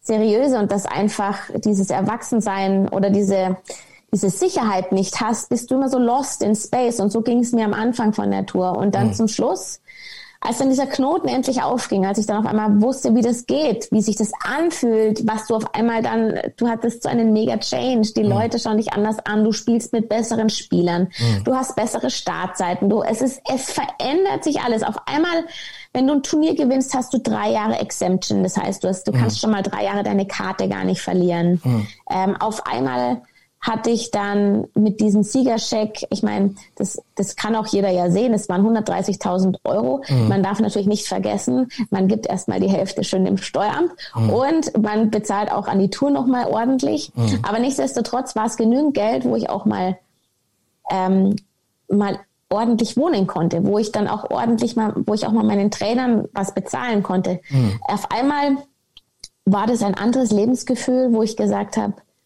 so, und jetzt genauso geht's jetzt weiter. Und, ähm, und so ging's dann tatsächlich auch weiter. Und dann war 2008, wo ich am Ende des Jahres ähm, hatte ich zwei Toursiege und irgendwie, ich glaube, 18 Top 10. Mhm. Ähm, wir hatten enorm viele Turniere damals. Mhm. Und ähm, 15 Top 10, lass mich lügen. Auf jeden Fall war ich dann am Ende des Jahres Dritte in der Order of Merit. Ähm, ja, und dann war klar, wir probieren Amerika. Nur um da nochmal gerade einzuhaken, ähm, das ist ja wirklich das, was du beschreibst, so ein Booster dann halt, wenn dann der Knoten wirklich mal platzt. Denn ja. ich glaube, es gibt ja viele Spieler und ähm, auch Profis, ähm, die vielleicht dann nie reinkommen, aber die immer irgendwie so rankratzen und dann kann das sich natürlich auch negativ im Kopf irgendwo festsetzen, wenn du dann immer im oder auf dem Final vielleicht bist und ja, ich sag mal so, ohne jetzt in der Fußballsprache zu sprechen, aber so wie früher der Abkack. das ewige, äh, der ewige Bayer, Bayer Leverkusen zu sein irgendwo wie früher mhm. und nie mhm. den Titel zu holen oder selten oder gar nicht. Also ich glaube, das da platzt wirklich dann so ein Knoten und du beschreibst es ja auch richtig. Dann hat man plötzlich so ein Momentum und alles drumherum. Die, die Golfwelt baut sich da noch mal so anders um einen herum auf. Ja, das ja. ist schon schon toll und ähm, ja, da muss man muss man natürlich durch und äh, ja, manche schaffen es, manche leider nicht. Ja, selbst, ja, natürlich. Ja. Ähm, aber ich habe da ja auch wirklich viel investiert und da reden wir jetzt nicht nur, reden wir jetzt nicht von Geld, auch Geld. Also ähm, ja, alles investiert. Auch, auch, Zeit, wenn ich, Leidenschaft, ähm, alles. Genau, ne? hauptsächlich, mhm. ja genau. Und ähm, man, man muss einfach ab einem gewissen Punkt die Erste sein. Oder mhm. man muss in der Früh da sein und man muss die, also auf dem Heimatplatz, der Erste und der Letzte. Mhm. Ähm, so ein bisschen mh, mm, so eine asiatische Philosophie, Philosophie fahren, das ist dein Job. Mhm. Ja, und dein mhm. Job, jeder, der einen normalen äh, Job hat, der geht mindestens acht Stunden arbeiten. Mhm. So, und genauso funktioniert das ja auch. Damit, ich rede jetzt nicht von acht Stunden Bälle schlagen, sondern ähm, das Golf ist so breit gefächert. Du hast, abgesehen davon, dass du Millionen verschiedene Schläge hast, die du üben kannst, ähm, einfach auch dieser mentale Bereich, diese, diese Werkzeuge, dieses, alleine, dass ich das hinbekommen habe, tatsächlich dank dieser mentalen Scorekarte, das nicht mehr zu wissen, was mein Score ist, mhm. ähm, dass ich das geschafft habe. Ich habe ich hab das immer noch. Ich, mhm. ich teilweise, ich, ich weiß wirklich nicht, was ich spiele. Mhm. Ähm, und frag mal bitte rum. Und ich weiß, da frage ich dich jetzt mal selber. Mhm. Ich meine, wie oft und da wird mir mal ganz schlecht, wenn ich das immer höre. Nach neun Loch hatte ich da so und so viele Punkte. Und ähm, dann wusste ich noch, dann muss ich die Löcher noch gut spielen, um die Punkte zu kriegen. Hm. Ähm, wo ja, ich mir sage, hey Leute. Das, das ist ein Rohrkrepierer. Das ist ein Rohrkrepierer und da rede ich ja wirklich auch aus eigener Erfahrung. Mir selber ist das ja auch früher ständig äh, passiert. Also der Klassiker äh, 36 Stableford-Punkte nach 16 Löchern. Dann sagt man, komm, jetzt mache ich hier locker, sehe mich schon irgendwo mit dem Sleeve-Bälle auf der als Gewinner auf der Terrasse. Ja, und äh, streiche kollektiv die Löcher 17, 18. Das ist mir übrigens mal viermal hintereinander passiert und ich komme dann mit der Golden Ananas mit 36 ja. Punkten rein. Ja, auch das habe ich wirklich jahrelang so gemacht, mhm. bis ich natürlich dann auch äh, irgendwann erkannt habe, da besteht noch ein bisschen was anderes, nämlich das Spiel im Kopf und ich mache es eigentlich gar nicht mehr. Also ich ja, oder versuche es. Ich meine, gut, du weißt, ich weiß natürlich schon, wenn ich gut liege, wo ich, wo ich stehe irgendwo. Aber dieses Rechnen, und das können wir, glaube ich, jedem Amateur auch nur sagen, lass das, ne? Auch wenn Total. das verlockend ist. Also vor allem, als, wenn man mehr. wirklich auch noch ein gutes, also ein hohes Handicap hat, mhm. wo man ja wirklich noch ähm, erlaubterweise auch mehrere Schläge hat. Also mhm da ist es ja wirklich erlaubt, auch so ein bisschen den Überblick zu verlieren, ja, wo man dann einfach sagt, okay, äh, was halt viele dann nicht so ganz verstanden haben, wenn ich das erzählt habe, ich gesagt, ich habe keine Ahnung, wie ich liege, keine Ahnung.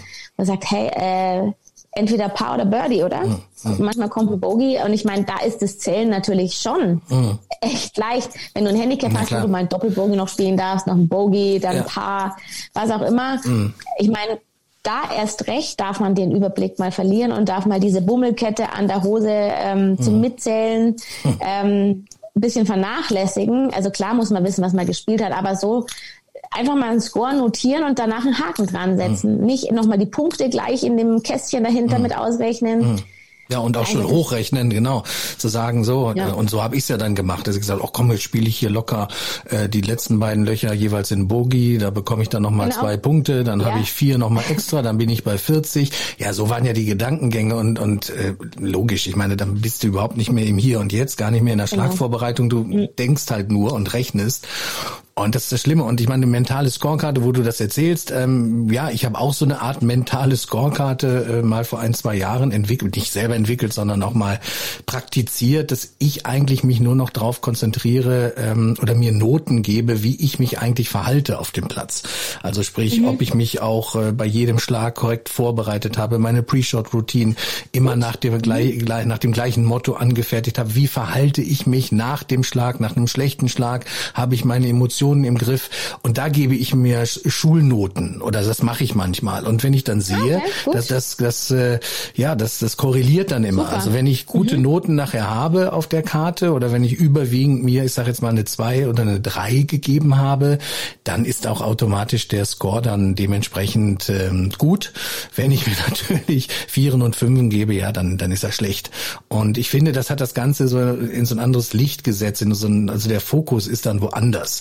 Und ähm, ja, man kann das ja auch cool. machen, wie man möchte, ja. dass man auf einer Runde nur sagt, okay, nur wie verhalte ich mich jetzt? Ähm, Habe ich meine Emotionen im Griff? Weil ich auch immer so ein Spieler war, der sehr ja, ehrgeizig war, auch leicht aus der Haut herausgefahren bin, wenn mal was nicht funktioniert, also bei den schlechten Schlägen und kriegte mich dann gar nicht mehr ein. Und mhm. da habe ich dann unter dieser Prämisse mh, hm, auch so ein Schulnotensystem mir selber vergeben und ich finde das super. weiß nicht, ob das jetzt ähnlich so ein bisschen Parallelen hat zu deiner mentalen Scorekarte, aber das ist ähm, ähnlich Ja, und ja, hilft auf genau. jeden Fall. Aber, genau, nee, aber ähm, vielleicht würden jetzt viele sagen, ja, um was geht's da? Also ich habe auch letztes Mal mit dem Fabian Bünker, das sagte bestimmt auch was, Golf in Leicht. Von dem habe ich übrigens ähm, auch die Scorekarte und der ist äh, auch schon Gast bei mir gewesen, genau. Ja, super, nee, ja. aber der Fabian mhm. ähm, organisiert ja immer dieses, diesen Golfkongress mhm. und da haben wir jetzt tatsächlich auch mal so einen Slot mit der mentalen Scorekarte gemacht. Also mhm. ist eine interessante Sache. Absolut. Ja. Ja, und nochmal so zu den Preisgeldern generell, da hat sich aber wahrscheinlich ja auch dann zu heute einiges geändert, ne? Also klar. Klar, also, ich meine, wir sprachen ja also schon über die Entwicklung. So, wenn du, wenn du da vorne mitgespielt hast und hm. wenn du da fleißig Top 10, Top 15 Platzierungen gesammelt hast und wenn du ab und zu auch mal was gewonnen hast, sagen wir mal so, dann hast du da schon einen ganz gut bezahlten Bürojob gehabt. Ja? Hm. Aber es ging halt tatsächlich auch darum, dass du da nicht mehr so überlegen musstest, kann ich mir den Flug jetzt leisten oder nicht. Mhm. Ähm, sondern ich nehme jetzt einfach den Flug, der am Sonntagabend noch nach Hause geht und der dann am Montagnachmittag woanders hingeht. Mhm. Dass ich dann nicht, weil das die teuerste Option war, mal kurz überlegen musste, ja, okay, gut, dann, dann, dann fliege ich halt direkt. Mhm. Für mich war das dann wichtig und das habe ich dann auch, ähm, das war auch so ein, für mich mental wichtig. Mhm. Ähm, ich habe so oft wie es geht äh, Sonntagabend noch einen Flug nach Hause genommen mhm. und bin dann zumindest nur mal zum Wäschewaschen und nur mal einmal eine Nacht zu Hause zu schlafen heimgeflogen. Ich habe ich hab ganz tolle Eltern, die haben mich natürlich, wie oft die in ihrem Leben zum Flughafen schon gefahren sind. Mhm. Ähm, die haben mich dann abgeholt, haben mich am nächsten Tag wieder hingefahren. Ähm, und ähm, genau, habe Wäsche waschen können, musste nicht immer für so und so viele Wochen auf einmal einpacken. Also das war schon cool und das, das habe ich mir dann gegönnt. Das sowas. hast du dir auch absolut verdient. Und dafür, Martina. genau, und, und dafür war das Geld dann genug genau. in dem Moment. Aber so, dass man sich das jetzt vorstellt, dass man, ich meine, die Jungs auf der PGA Tour ähm, mit Sicherheit die haben finanziell jetzt nicht mehr so die großen Sorgen, mhm. aber das ist auch ziemlich outstanding, was die machen. Absolut. Das kann man selber so gar nicht einschätzen. Schau dir den Sieger des FedEx Cups an, ne? Ja, zum Beispiel, das ist natürlich eine abgefahrene Sache, aber ähm, letztendlich, wenn man das mal wirklich sieht, in, in live, jetzt auch was Augusta betrifft oder was auch immer. Also ich hatte einmal die Erfahrung, US Open spielen zu dürfen. Mhm. In Pennsylvania war das. Mhm. Und ich habe am zweiten Loch mein Caddy angeschaut und habe gesagt, I don't know what to do. Mhm. Ähm, weil ich wirklich auf so einem Platz, also wenn du das Fairway verlassen hast, dann hast du erstmal dein Sandwich zücken können und erstmal wieder zurück zum Fairway spielen. Mhm. Ähm, dann waren die Grüns waren Glas Platten, aber ondulierte Glasplatten. Mhm. Das war und jetzt, wir reden jetzt von 2009. 2008 war ich und in Top 3 in Europa. Also ich war jetzt nicht irgendein Depp, mhm. ähm, sondern habe halt wirklich damals schon irgendwie gedacht, ich kann so ein bisschen Golf spielen. Mhm. Aber ich bin da zu diesen US Open und ich habe wirklich nicht, ich habe also ich habe ich habe natürlich den Cut mit äh, Pauken und Trompeten verpasst, mhm. aber ich habe ähm, ich habe wirklich keine Ahnung gehabt, wie ich das wie, wie das geht.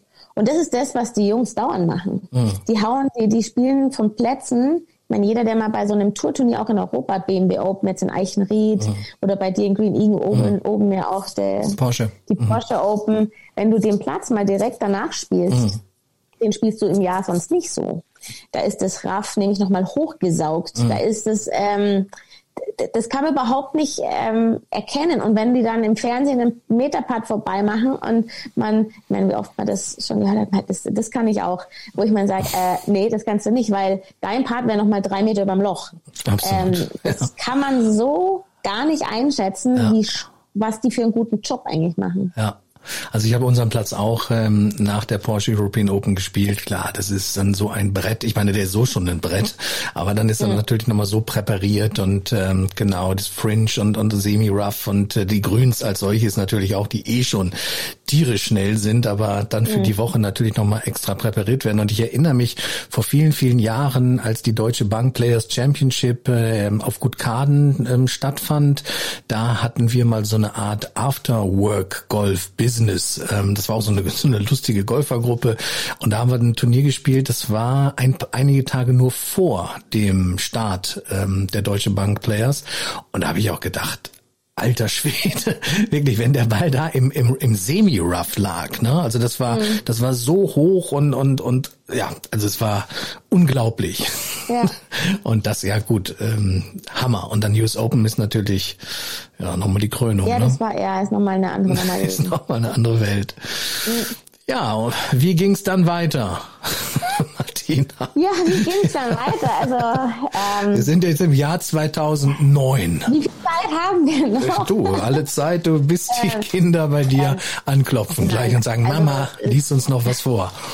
ähm, naja, also wie ging's dann weiter? Es war dann 2000, ähm, 2008, genau, ja. wo dann einfach jeder zu mir gesagt hat, ähm, you gotta go to the States. Und das war mir ja auch klar. Wie gesagt, ich war immer noch mit meinem Amerikaner liiert und mhm. ähm, ich habe da eigentlich auch je, dort gewohnt in der Off-Season und ähm, war ja auch in der Schule ein Jahr auf, also ich, ich komme mit der amerikanischen, mit dem amerikanischen Lifestyle gut klar und mhm. für mich wäre das auch was gewesen. Mhm.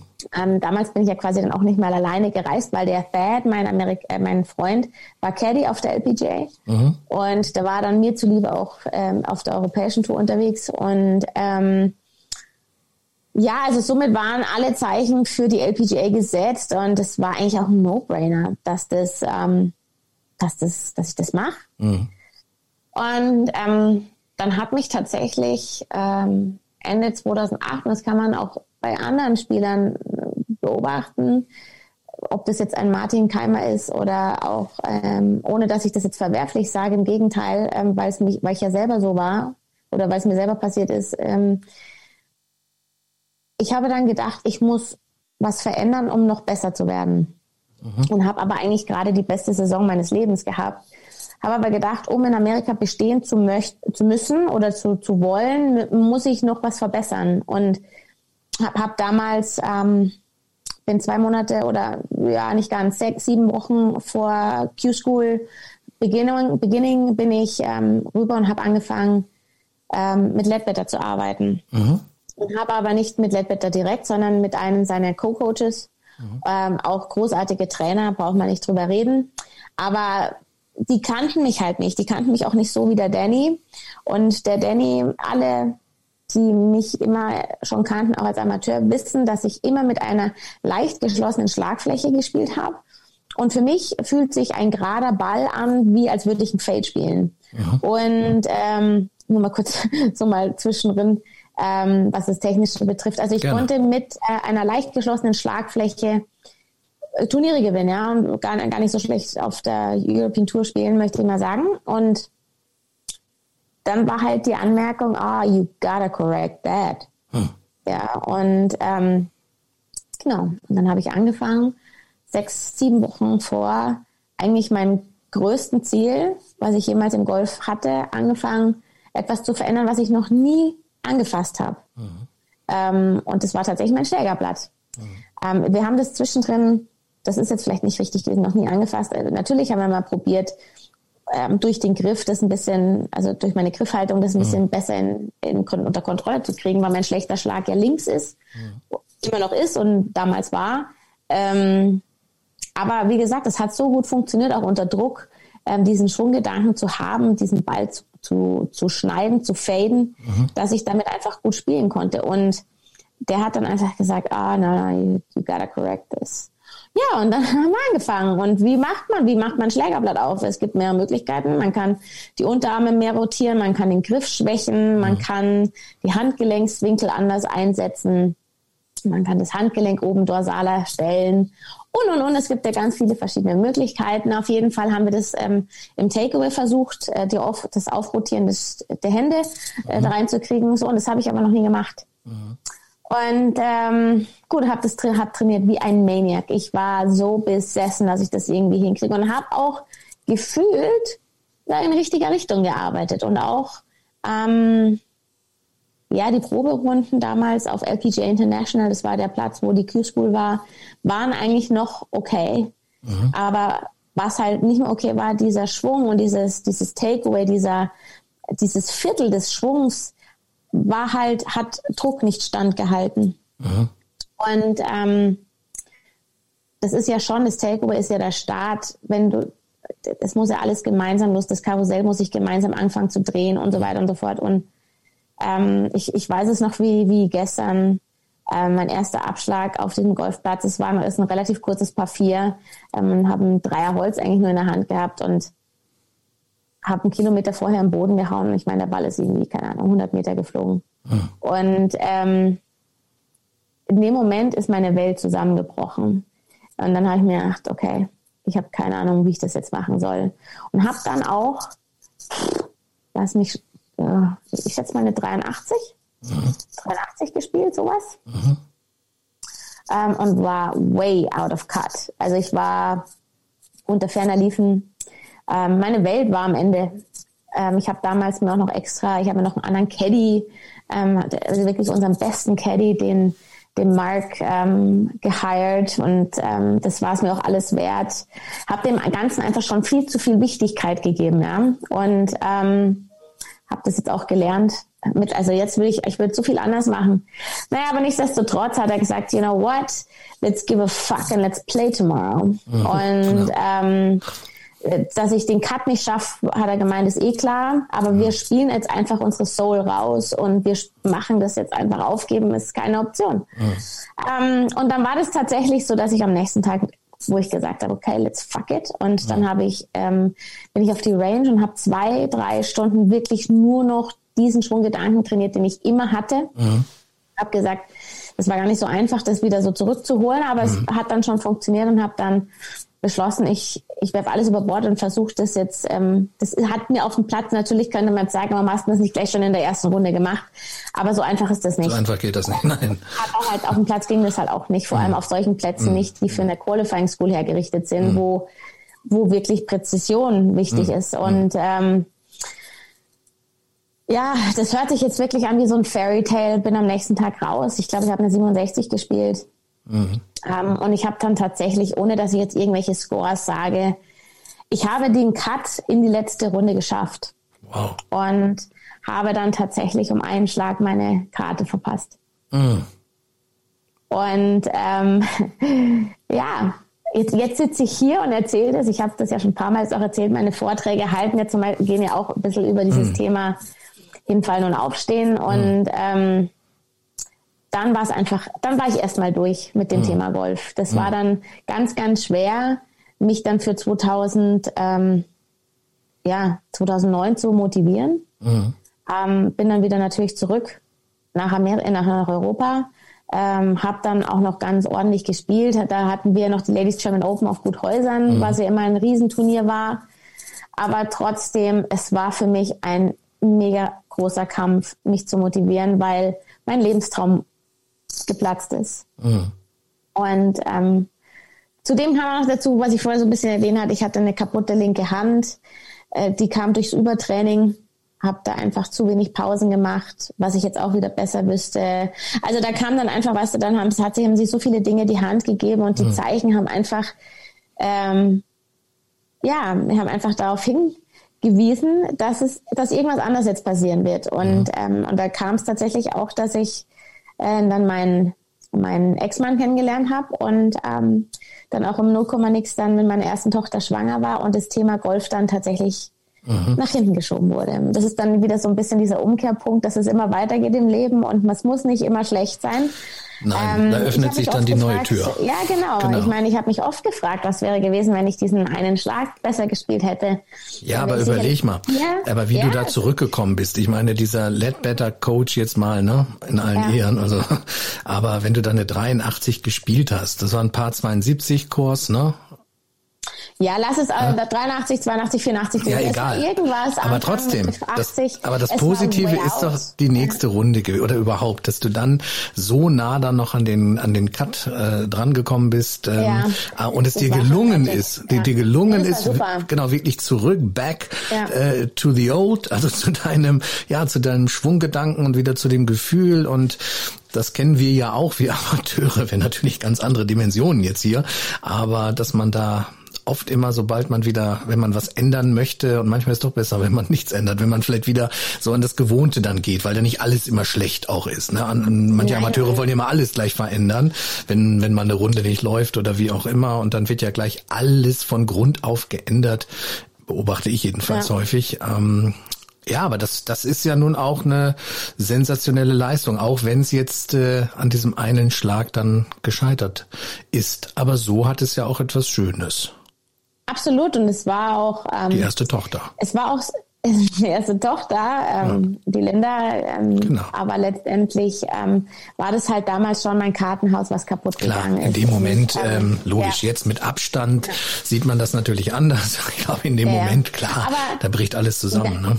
Mhm. Ja, mhm. und jetzt ist es halt tatsächlich so, ähm, ich bin ein ganz, ein, ein ganz tüchtiger Karma-Believer, dass alles, was so passiert, mhm. auch seinen, seinen Grund hat. Und ähm, im ersten Moment, und ich meine, wenn jeder sich da so ein bisschen an irgendwelche Events oder Sachen erinnert, ob man Fehler gemacht hat, was auch immer, alles, was erstmal schrecklich und mhm. traurig mhm. und furchtbar war, im Rückkehrschluss, im Rückkehrschluss hat es dann doch was Gutes immer wieder gebracht. Ich glaube, das ist auch die richtige Herangehensweise. In dem Moment, klar, sieht das völlig anders aus und es ist ja, ja jetzt nicht nur, betrifft nicht nur den, den Sport, sondern halt auch nee. das Privatleben oder wenn irgendwas ist und die Welt bricht zusammen.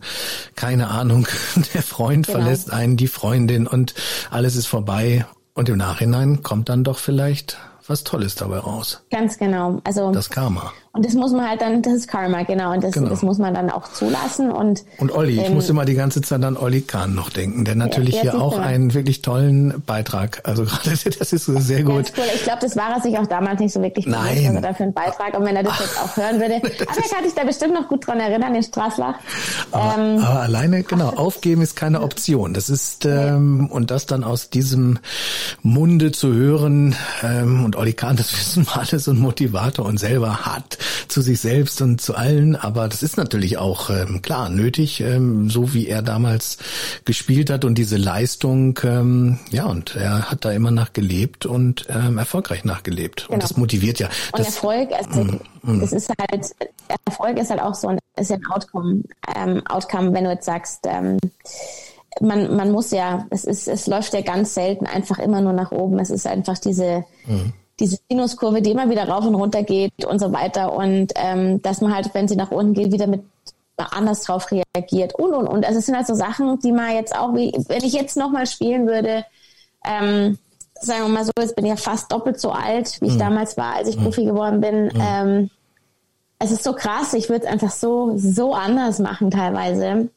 Ähm, weil ich einfach, ich bin jetzt auch ausgebildete, ich habe ja sämtlich, ich bin ja Tra Fitnesstrainerin, habe ja da sämtliche Ausbildungen auch gemacht. Ich weiß auch, wie der Körper arbeit, besser arbeitet und und und. Mhm. Das wusste ich alles damals nicht. Und mhm. ja, Mai, das Alter ist schon auch eine ganz geile Sache eigentlich. Nein, natürlich wusste man das damals nicht, ja. aber irgendwo konnte man es ja auch gar nicht wissen. Also wir wussten ja damals, egal in welchem Bereich, äh, gar nichts irgendwo, aber wir haben es ja gemacht, egal ob beruflich, ähm, sportlich, als Beruf natürlich auch. Aber ähm, man ist da durchgegangen und das hat einen natürlich auch weiterentwickelt und hat auch die Persönlichkeit ja. entwickelt. Klar kann man immer äh, 10, 20 Jahre danach sagen, ja Mensch, ähm, jetzt weiß ich mehr. Das ist ja auch gut so und, ja. und richtig so. Aber in dem Moment ist es so nicht. Aber ich finde es ja auch super positiv und gerade wenn jetzt auch, ähm, und ich hatte ja auch die ein oder andere junge Proette, ähm, angehende LET Access Tourspielerin mhm. wie die Sandy Voss oder die Luisa Dittrich ähm, mhm. oder die ähm, äh, Anastasia Mikan hier im Gespräch und da kam ja auch so der, der immer das Feuer äh, in dem Gespräch rüber, ne? diese Leidenschaft, auch schon früh mhm. gewusst, wir wollen oder da was machen und Profisport, also das sind so gewisse Parallelen jetzt auch zu dir und wenn die das so hören jetzt, auch in einer anderen Zeit natürlich, natürlich im Moment, egal. Aber an der Sache ändert es ja nichts. Dann ja, sind das natürlich auch so Erfahrungen und, und das müssen die Mädels ja genauso auch äh, machen, müssen genauso mit, sind ja. auch alleine dann vielleicht unterwegs, müssen auch mit, mit Tiefschlägen ähm, rechnen, mit, mit Sponsoren. Also die, die machen das gleiche ja auch durch. Ne? Klar, ist es ja. dann toll, wenn da so ein Mentor ist, eine Mentorin ist, ja. wie du jetzt und kannst da natürlich jetzt mit Abstand dann nochmal deine Erfahrungen äh, weitergeben. Ich meine, das hättest du ja, hattest du ja damals auch jetzt nicht nicht, ne? Also du hättest ja vielleicht auch gerne jemanden gehabt, der, der dir schon mal noch mehr Tipps gegeben hätte, ne? Absolut. Also ja. und vor allem hätte ich halt mir einfach ähm, ein bisschen mehr Rückendeckung vom Verband damals gewünscht. Aber ich glaube, dass das jetzt tatsächlich so ist. Ich habe keinen Einblick mehr, weil, wie gesagt, man hat, ich hatte dann seit 2003 auch keinen wirklichen Kontakt mehr zum Deutschen Golfverband. Mhm. Ähm, war zwar tatsächlich einmal mit der Mädchennationalmannschaft ähm, unterwegs in einem Trainingslager, aber sonst hatte ich ähm, äh, mit dem Verband nicht mehr so viel zu tun. Aber Genau, also da kann, da, ist, da kann man viel machen. Ja, so, ganz also, genau. Das mal so dahingestellt. Hat auch alles was für sich, ist auch Karma und genau. aber insofern ist schon wirklich spannend das Ganze, deine Karriere und ja, dann die Geburt deiner ersten Tochter. Genau. Mega. Aber dann hast du natürlich genau. gesagt, du machst Golf weiter. Jetzt auch auf anderer Ebene als Trainerin, genau, also Coach. Halt, ja, das, da habe ich tatsächlich dann nochmal gespielt. Mhm. Ähm, also es war dann ja so, 2010, ähm, es ging dann alles sehr flott, mhm. war ich dann äh, gute Hoffnung und ähm, musste dann aber relativ flott zum Golfspielen aufhören, weil weil mir einfach wahnsinnig schlecht war während meiner Schwangerschaft und mhm. beider, von beiden Schwangerschaften also ich kann nicht von meinen Schwangerschaften sagen, dass es die Zeit meines Lebens war. Im Gegenteil. Okay. Und ähm, ja, habe dann im Juni aufgehört, mitten in der Saison, also eigentlich Anfang der Saison ähm, ähm, zu spielen und habe mich dann in, in Holland tatsächlich abholen lassen, ähm, weil ich gesagt habe, das bringt jetzt nichts mehr. Ich, ich will jetzt einfach nur noch heim. Mhm. Und ähm, auf einmal war ich dann weg. Ich war dann weg von, vom Bildschirm. Ähm, meine und das habe ich ja auch am Anfang von unserem Gespräch gesagt, die letzten Jahre auf der Tour waren für mich anders mit den Mädels. Ich habe dann bin dann einfach positionierter gewesen. Mhm. Ich hatte da viel mehr Vertrauen. Ich habe die Leute, die Mädels besser gekannt. Es war mein, meine Komfortzone, ja die mhm. European Tour mit der Zeit. Ähm, auf jeden Fall habe ich dann meine Freundinnen, ich war sehr, sehr viel mit den Schwedinnen unterwegs, ähm, die waren auf einmal nicht mehr in meinem Leben, von mhm. einem Tag auf den anderen. Mhm. Und das hat mir schon echt, ich meine, es gab damals schon Facebook, mhm. ja, das mhm. war dann schon nicht schlecht, da konnte man irgendwie in Kontakt bleiben, aber ähm, ich habe dann gesagt, nee, das, das, das war kein, das war kein gebürtiger Abschied und habe dann, ähm, da sind zwar noch viele andere Sachen passiert mit Golfschule und so weiter, aber habe dann tatsächlich ähm, 2000 ähm, 2013, warte, lass mich nicht liegen, nein, Quatsch, 2012 nochmal gespielt. Nochmal mhm. einen, ein, eine Saison habe ich dann nochmal gespielt. Mhm. Und ähm, das war so ein Farewell-Jahr für meinen Kopf, wo ich mir die schönsten Turniere rausgesucht habe. Und aber das war dann auch wieder so augenöffnend. Ich war dann irgendwie eineinhalb Jahre weg. Ähm, auf einmal äh, habe ich Turniere gespielt. Ich kannte die Mädels schon fast die Hälfte nicht mehr. Mhm. Ähm, und was natürlich auch noch oben drauf kam, ich habe früher wirklich im Schnitt mindestens zehn Stunden am Tag trainiert mhm. ähm, und hatte dann äh, wegen meines Kindes halt einfach auch nur noch so zwei, drei, vier Stunden maximal Zeit, mhm. ähm, da selber mal zu üben. Bist mit dem Kopf nicht hundertprozentig bei der Sache und ähm, ja. ja. und dann habe ich halt tatsächlich angefangen, wieder um die Katz zu spielen und mhm. da hatte ich einfach keinen Bock mehr drauf. Dann ist man nicht mehr so competitive. Nein, und das ja, dann, ja. klar, relativiert sich dann alles, wo dann sagst, wieder ein Cut verpasst und denkst, ah, jetzt genau. ich heim da ist meine Maus. Aber mhm. äh, ich hatte dann einfach auch da keine Motivation mehr dafür. Da ist zu viel passiert und ich hatte dann ja auch schon ähm, ab 2011 meine eigene Golfschule. Mhm. Ich habe kurzfristig dann tatsächlich die größte Golfschule in München gehabt. Mhm. Ähm, und ähm, das wurde an mich herangetragen, wo ich noch tatsächlich schwanger war und ähm, das kurz zu, also ähm, ich versuche das jetzt schnell abzukürzen wo ich gesagt habe, okay, gut, ähm, das war in einem Golfclub für den Golfclub Eschenried, für den ich damals auch gestartet bin. Das war der, das ist der Mutterclub von, von, von Guthäusern, wo wir die German Open hatten. Mhm. Ähm, und dann haben sie gesagt, ja, wir hätten Bedarf für, für eine Akademie und es war ja immer mein Ziel, so eine Akademie zu haben wie Annikas. Mhm.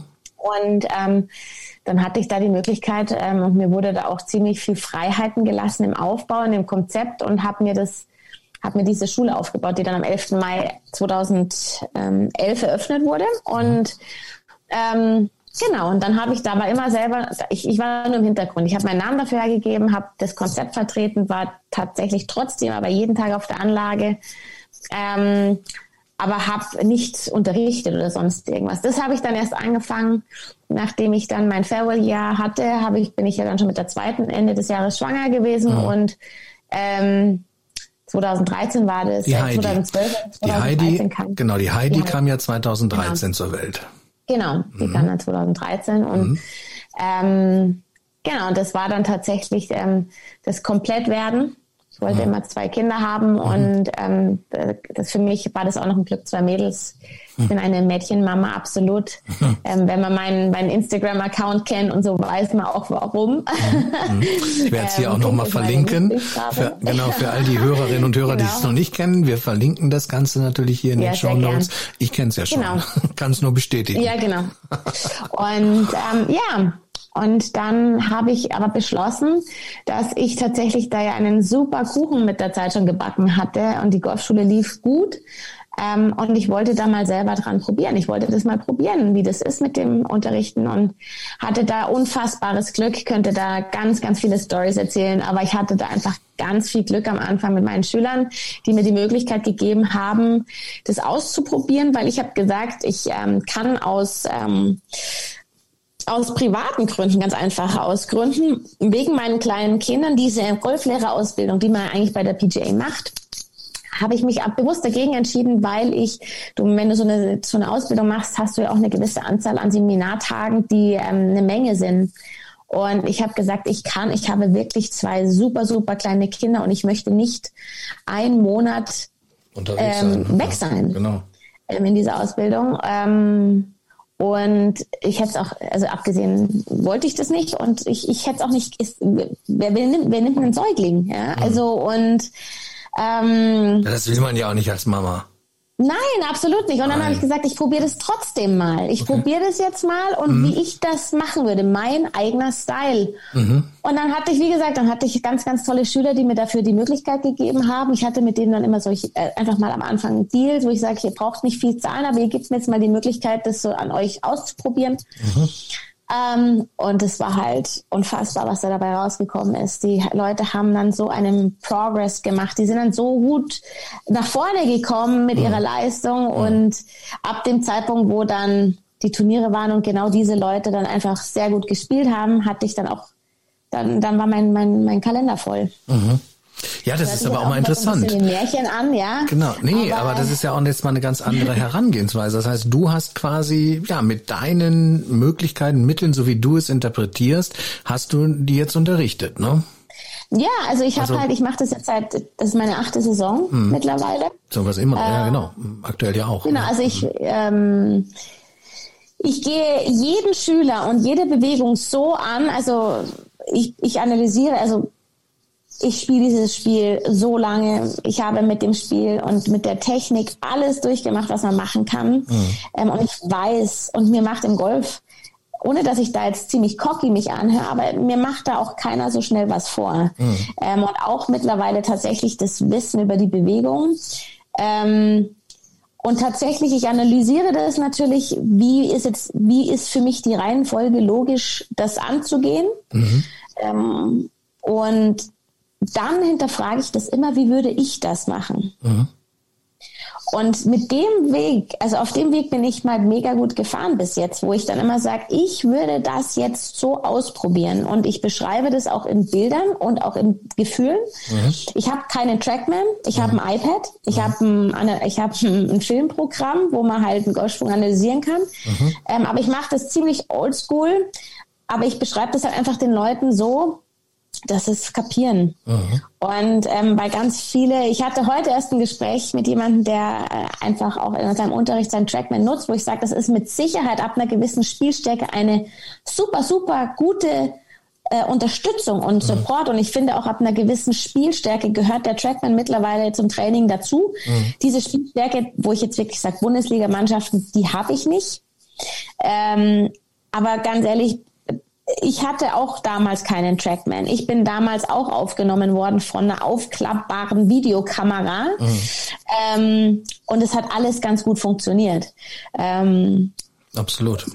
Ja, also ja, klar. genau. Und insofern, ähm, ich, ich glaube, halt das so ist ein, ein riesen, genau, ein riesen Vorteil ja. aber auch, weil du gehst halt, ja. äh, klar, du hast diese langjährige Erfahrung, dieses, du weißt genau, worauf es ankommt, dieses Körperbewusstsein, jetzt neben all den anderen Dingen, die sehe ich jetzt mal extra, die du ja auch alle teachen kannst, von Ernährung über mentale Tricks und Tipps und äh, ne, dieser mentale mhm. Bereich, den du ja selber durchlebt hast. Aber mhm. ich stelle auch immer fest, ähm, wenn der, der Pro also es ist gar nicht disputierlich gegenüber den, den, den Stand der Pros, aber wenn derjenige auch, das ist meine Erfahrung, wenn derjenige auch ein erfolgreicher Spieler war, ähm, auch auf der Tour vielleicht gespielt hat oder eben ne, gut, ähm, mhm. bei uns ist es auch so im, im Club ein schottischer Spieler, also der richtigen, richtig guter Spieler, der kann das über seine Art und Weise auch sehr, sehr gut vermitteln. Ja. Aber weißt du, da gibt es unterschiedliche Aber es gibt Typen. unter, ich verurteile niemanden. Niemanden, es gibt natürlich die Technik- und Zahlenfreaks, klar, klar, absolut. die halt ähm, super viel mit so mhm. Zahlen anfangen mhm. können. Denn das und, ist auch immer Sender ähm, und Empfänger. Das ist auch, auch so ein, so ein genau. Punkt, weil jeder, natürlich jeder Trainer und jeder Golftrainer, und ich hatte ja auch schon diverse jetzt hier im Gespräch, haben so ihre eigene Herangehensweise, eigene Philosophie. Genau. Und äh, natürlich ähm, ist es immer ganz, ganz wichtig, was für ein Schüler steht denn jetzt davor. Und so ist es bei denen Total. ja genauso. Der eine ist da sehr zahlenaffin und möchte alles wissen. Und ich beobachte ja auch diesen Trend, auch bei den Amateuren bei uns, äh, mhm. wo, wo viele mit ihrem eigenen, jetzt keinem Trackman, aber äh, sage ich mal, mit, mit dem Swing Caddy da stehen und nur auf die Zahlen fixiert sind, ähm, wohingegen mhm. ich eher so ein Gefühlsspieler bin und mich die Zahlen eigentlich gar nicht interessieren.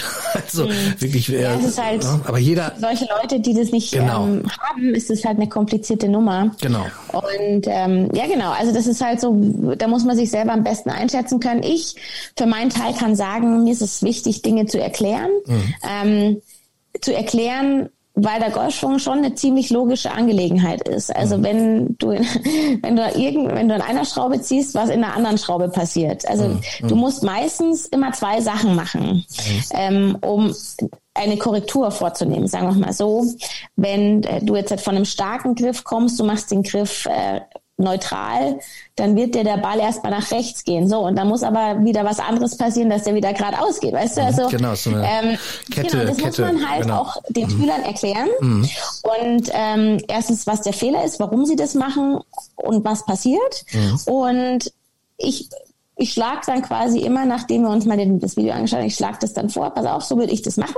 Mhm. Und, und lass es mal ausprobieren. Und wenn es nicht klappt, probieren wir es anders aus. Mhm. Ähm, und das finden halt manche ganz cool, dass man einfach sagt, okay, pass auf, wir haben auch noch einen Plan B und C und mhm. D. Mhm. Und, ähm, und dann habe ich vielleicht mal ein paar Pläne und ähm, das wird auf jeden Fall, irgendwas ist da schon für einen dabei, mit dem man gut arbeiten kann. Ja, und der Erfolg dieser Spieler gibt dir ja recht, wie du ja gerade beschreibst, ne? wenn die dann auch erfolgreich das umsetzen können und auch schon dann in den Turnieren oder generell auf den Runden und du kriegst dieses positive, tolle Feedback, ja, dann ist es doch super.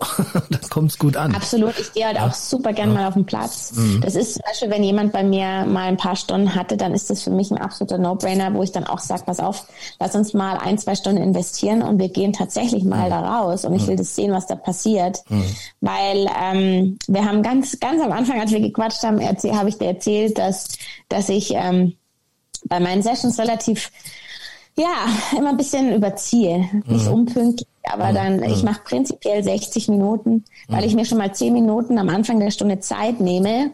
Ähm, vielleicht mag der Schüler auch noch einen Kaffee auf die Hand, kriegt dann einen Espresso auf die Hand und dann kann er mir einfach mal erzählen, mhm. was so in den letzten Runden passiert ist oder seitdem wir uns nicht mehr gesehen haben. Und dann setze ich da dran an. Und wenn ich das dann immer wieder höre, was auf dem Platz passiert und auf der Range klappt es eigentlich ganz gut, dann sage ich, okay, pass auf, das nächste Mal gehen wir mal aufs Feld raus und dann zeigst du mir, was, da, was du da draußen machst. Genau, Weil ähm, die Wahrheit. ist hier Platz und Range ja, also eine andere Nummer. Hm, unter Laborbedingungen. Ja. Immer, genau. immer alles, immer die besten Lagen, immer alles noch genau, vom Tee, nicht von der Matte und genau, da genau. auf dem Platz sieht's ja. anders aus.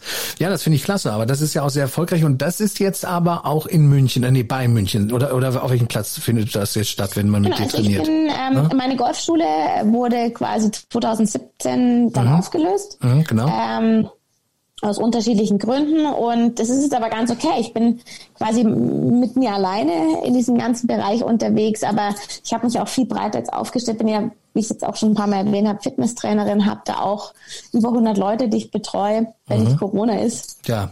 Ähm, Wie ist es denn aktuell jetzt bei dir? Ähm, ja, jetzt die Einschränkungen. Wir trainieren draußen. draußen. Also draußen darf man mit einer Person Sport machen. Mhm. Und ähm, ich gehe halt viel mit den Leuten laufen. Mhm. Wir machen draußen Übungen und schauen da schon drauf, dass das alles seine Richtigkeit hat. Mhm. Ähm, aber das, für viele ist das tatsächlich halt auch einfach ein, ähm, ähm, es, es, brauchen, es brauchen ganz viele Leute einfach Hilfe und sie machen es nicht von allein. Und mhm. ich betreue auch ganz viele Frauen, die, ähm, die Gewicht verloren haben. Mhm die dann einfach auch sagen, hey, du musst nicht mehr weiter Sport machen, sonst ist das alles wieder hinfällig. Und das ist für mich dann auch eine Herzensangelegenheit, dass ich das dann weitermache. Mhm. Auch wenn wir das mit Abstand machen. Mhm. Ähm, genau, also das ist so das Thema. Aber ich jetzt natürlich, jetzt seitdem bei uns die Golfplätze wieder offen haben, bin ich jetzt auch wieder im Golf unterwegs, mhm. darf da natürlich mein Einzeltraining geben, weil wir, weil wir draußen sind. Mhm. Und ähm, ja, habe da echt gut zu tun, habe meine Kinder natürlich auch noch im Homeschooling, ist auch nochmal so eine Nummer, genau. die das Ganze nicht leichter machen. Also langweilig ich ist Ich wollte gerade sagen, Martina, genau, mangelnde Arbeit beziehungsweise Beschäftigung hast du nicht. Nee. Also ich fand es wirklich spannend, Martina, so dein der ganze Abriss. Wir hätten wahrscheinlich noch viel, viel tiefer gehen können in einzelne Turniere und Abschnitte. Aber ja, ich glaube, ähm, unsere Hörer haben jetzt wirklich ein ganz tolles Bild auch von dir, so einen kompletten Abriss bekommen, wie wie es anfing, wo schon die Leidenschaft früh da war und auch äh, der Wille, ähm, beruflich als Sportlerin zu arbeiten und dann ja amateurmäßig voll durchgestartet, dann auf die Tour alleine beziehungsweise neue mhm. Herausforderungen. Ähm, ja, und die Geschichte, was heißt die Geschichte, aber dieser Punkt dann nachher auf der ähm, LPGA-Tour, das ist natürlich schon einschneidend, ne, das Ganze. Ja, aber äh, trotzdem schließt sich da so der Kreis irgendwo und ähm, ja. jetzt glücklich mit Mann und den beiden süßen Töchtern. Ganz genau. Nee, und einfach auch mit der Vision jetzt, ähm, ja, du hast da ja auch also was erreicht. Die Auftrag ist tatsächlich ja? Ähm, ja. das Golf und das, mhm. das, da hat Corona natürlich auch eine, eine tolle Rolle jetzt gespielt. Ja, das, mhm. Golf an die Leute zu bringen, was mhm. das für ein grandioser Sport ist. Mhm. Und ähm, ich versuche das auch, also gerne, wie du es vorher schon gesagt hast, ähm, du hast auf, meinen auf meinen Kanal oder auf meinen Kanälen ja auch auf YouTube, wie ich meine Videos darstelle. Ich mache das mhm. ja schon ein bisschen anders und auch ein bisschen bunter. Mhm. Und ich rede auch so, wie ich jetzt gerade auch rede. Ähm, ich möchte ganz einfach diesen Sport und das ist mein, ich glaube, das ist so ein bisschen meine Vision, den, den Sport in den Mainstream ein bisschen zu bringen, weil mhm. das ist eine mega Geschichte, dieses Golf. Und ähm, es ist so schade, als ich angefangen habe, wie gesagt, ich war ich habe mich geschämt, teilweise Golf zu spielen. Es ist kein Sport, es ist nur ein, Leute, ein Sport für alte Menschen, mhm. für reiche Menschen. Mhm. Und dieses Thema ist so überholt. Und mhm. ich habe da jetzt wirklich, wirklich Freude dran, junge Menschen ranzubringen. Ähm, und auch mit meiner Person. Ich meine, ich bin eine junge, sei jung, also mhm. wie gesagt, jung. ich bin noch 39, ähm, noch eine relativ junge mhm. Mama und ähm, bin Athlet Mhm. Ich hab, ähm, bin definitiv äh, extrem im Sport unterwegs und ähm, Golf ist cool.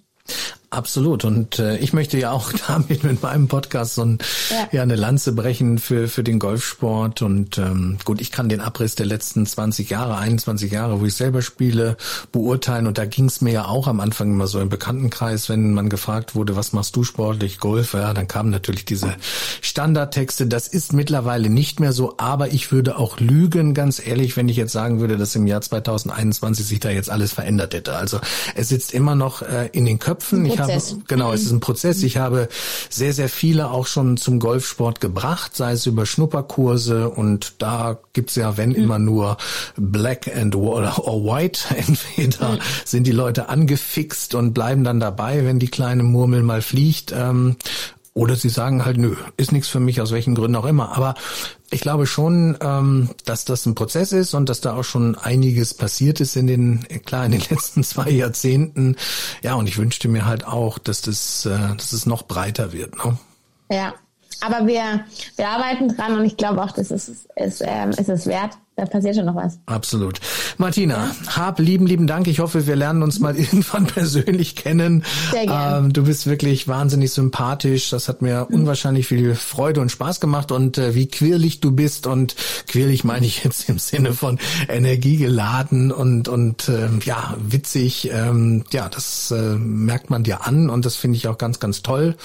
Bleib so wie du bist, bleib gesund. Liebe Grüße an den Nachwuchs, an deinen Mann. Dankeschön. Ähm, hm. Liebe Grüße nach Bayern und ähm, ja, es hat mir unwahrscheinlich viel Freude gemacht. Danke, Matthias, und ein ganz großes Lob an dich, dass jemand sich so reinhängt mit so einem netten und schönen Podcast. Ich danke dir. Dankeschön. Bis bald, Martina. Schönen Abend. Ciao. Bis dahin. Ciao. Das war Martina Eberl. Tolle Folge, hat mir unwahrscheinlich viel Spaß gemacht. Ich hoffe euch genauso und freue mich, wenn ihr in der nächsten Woche wieder mit dabei seid. Hier bei Shank.com, eurem Golf-Podcast.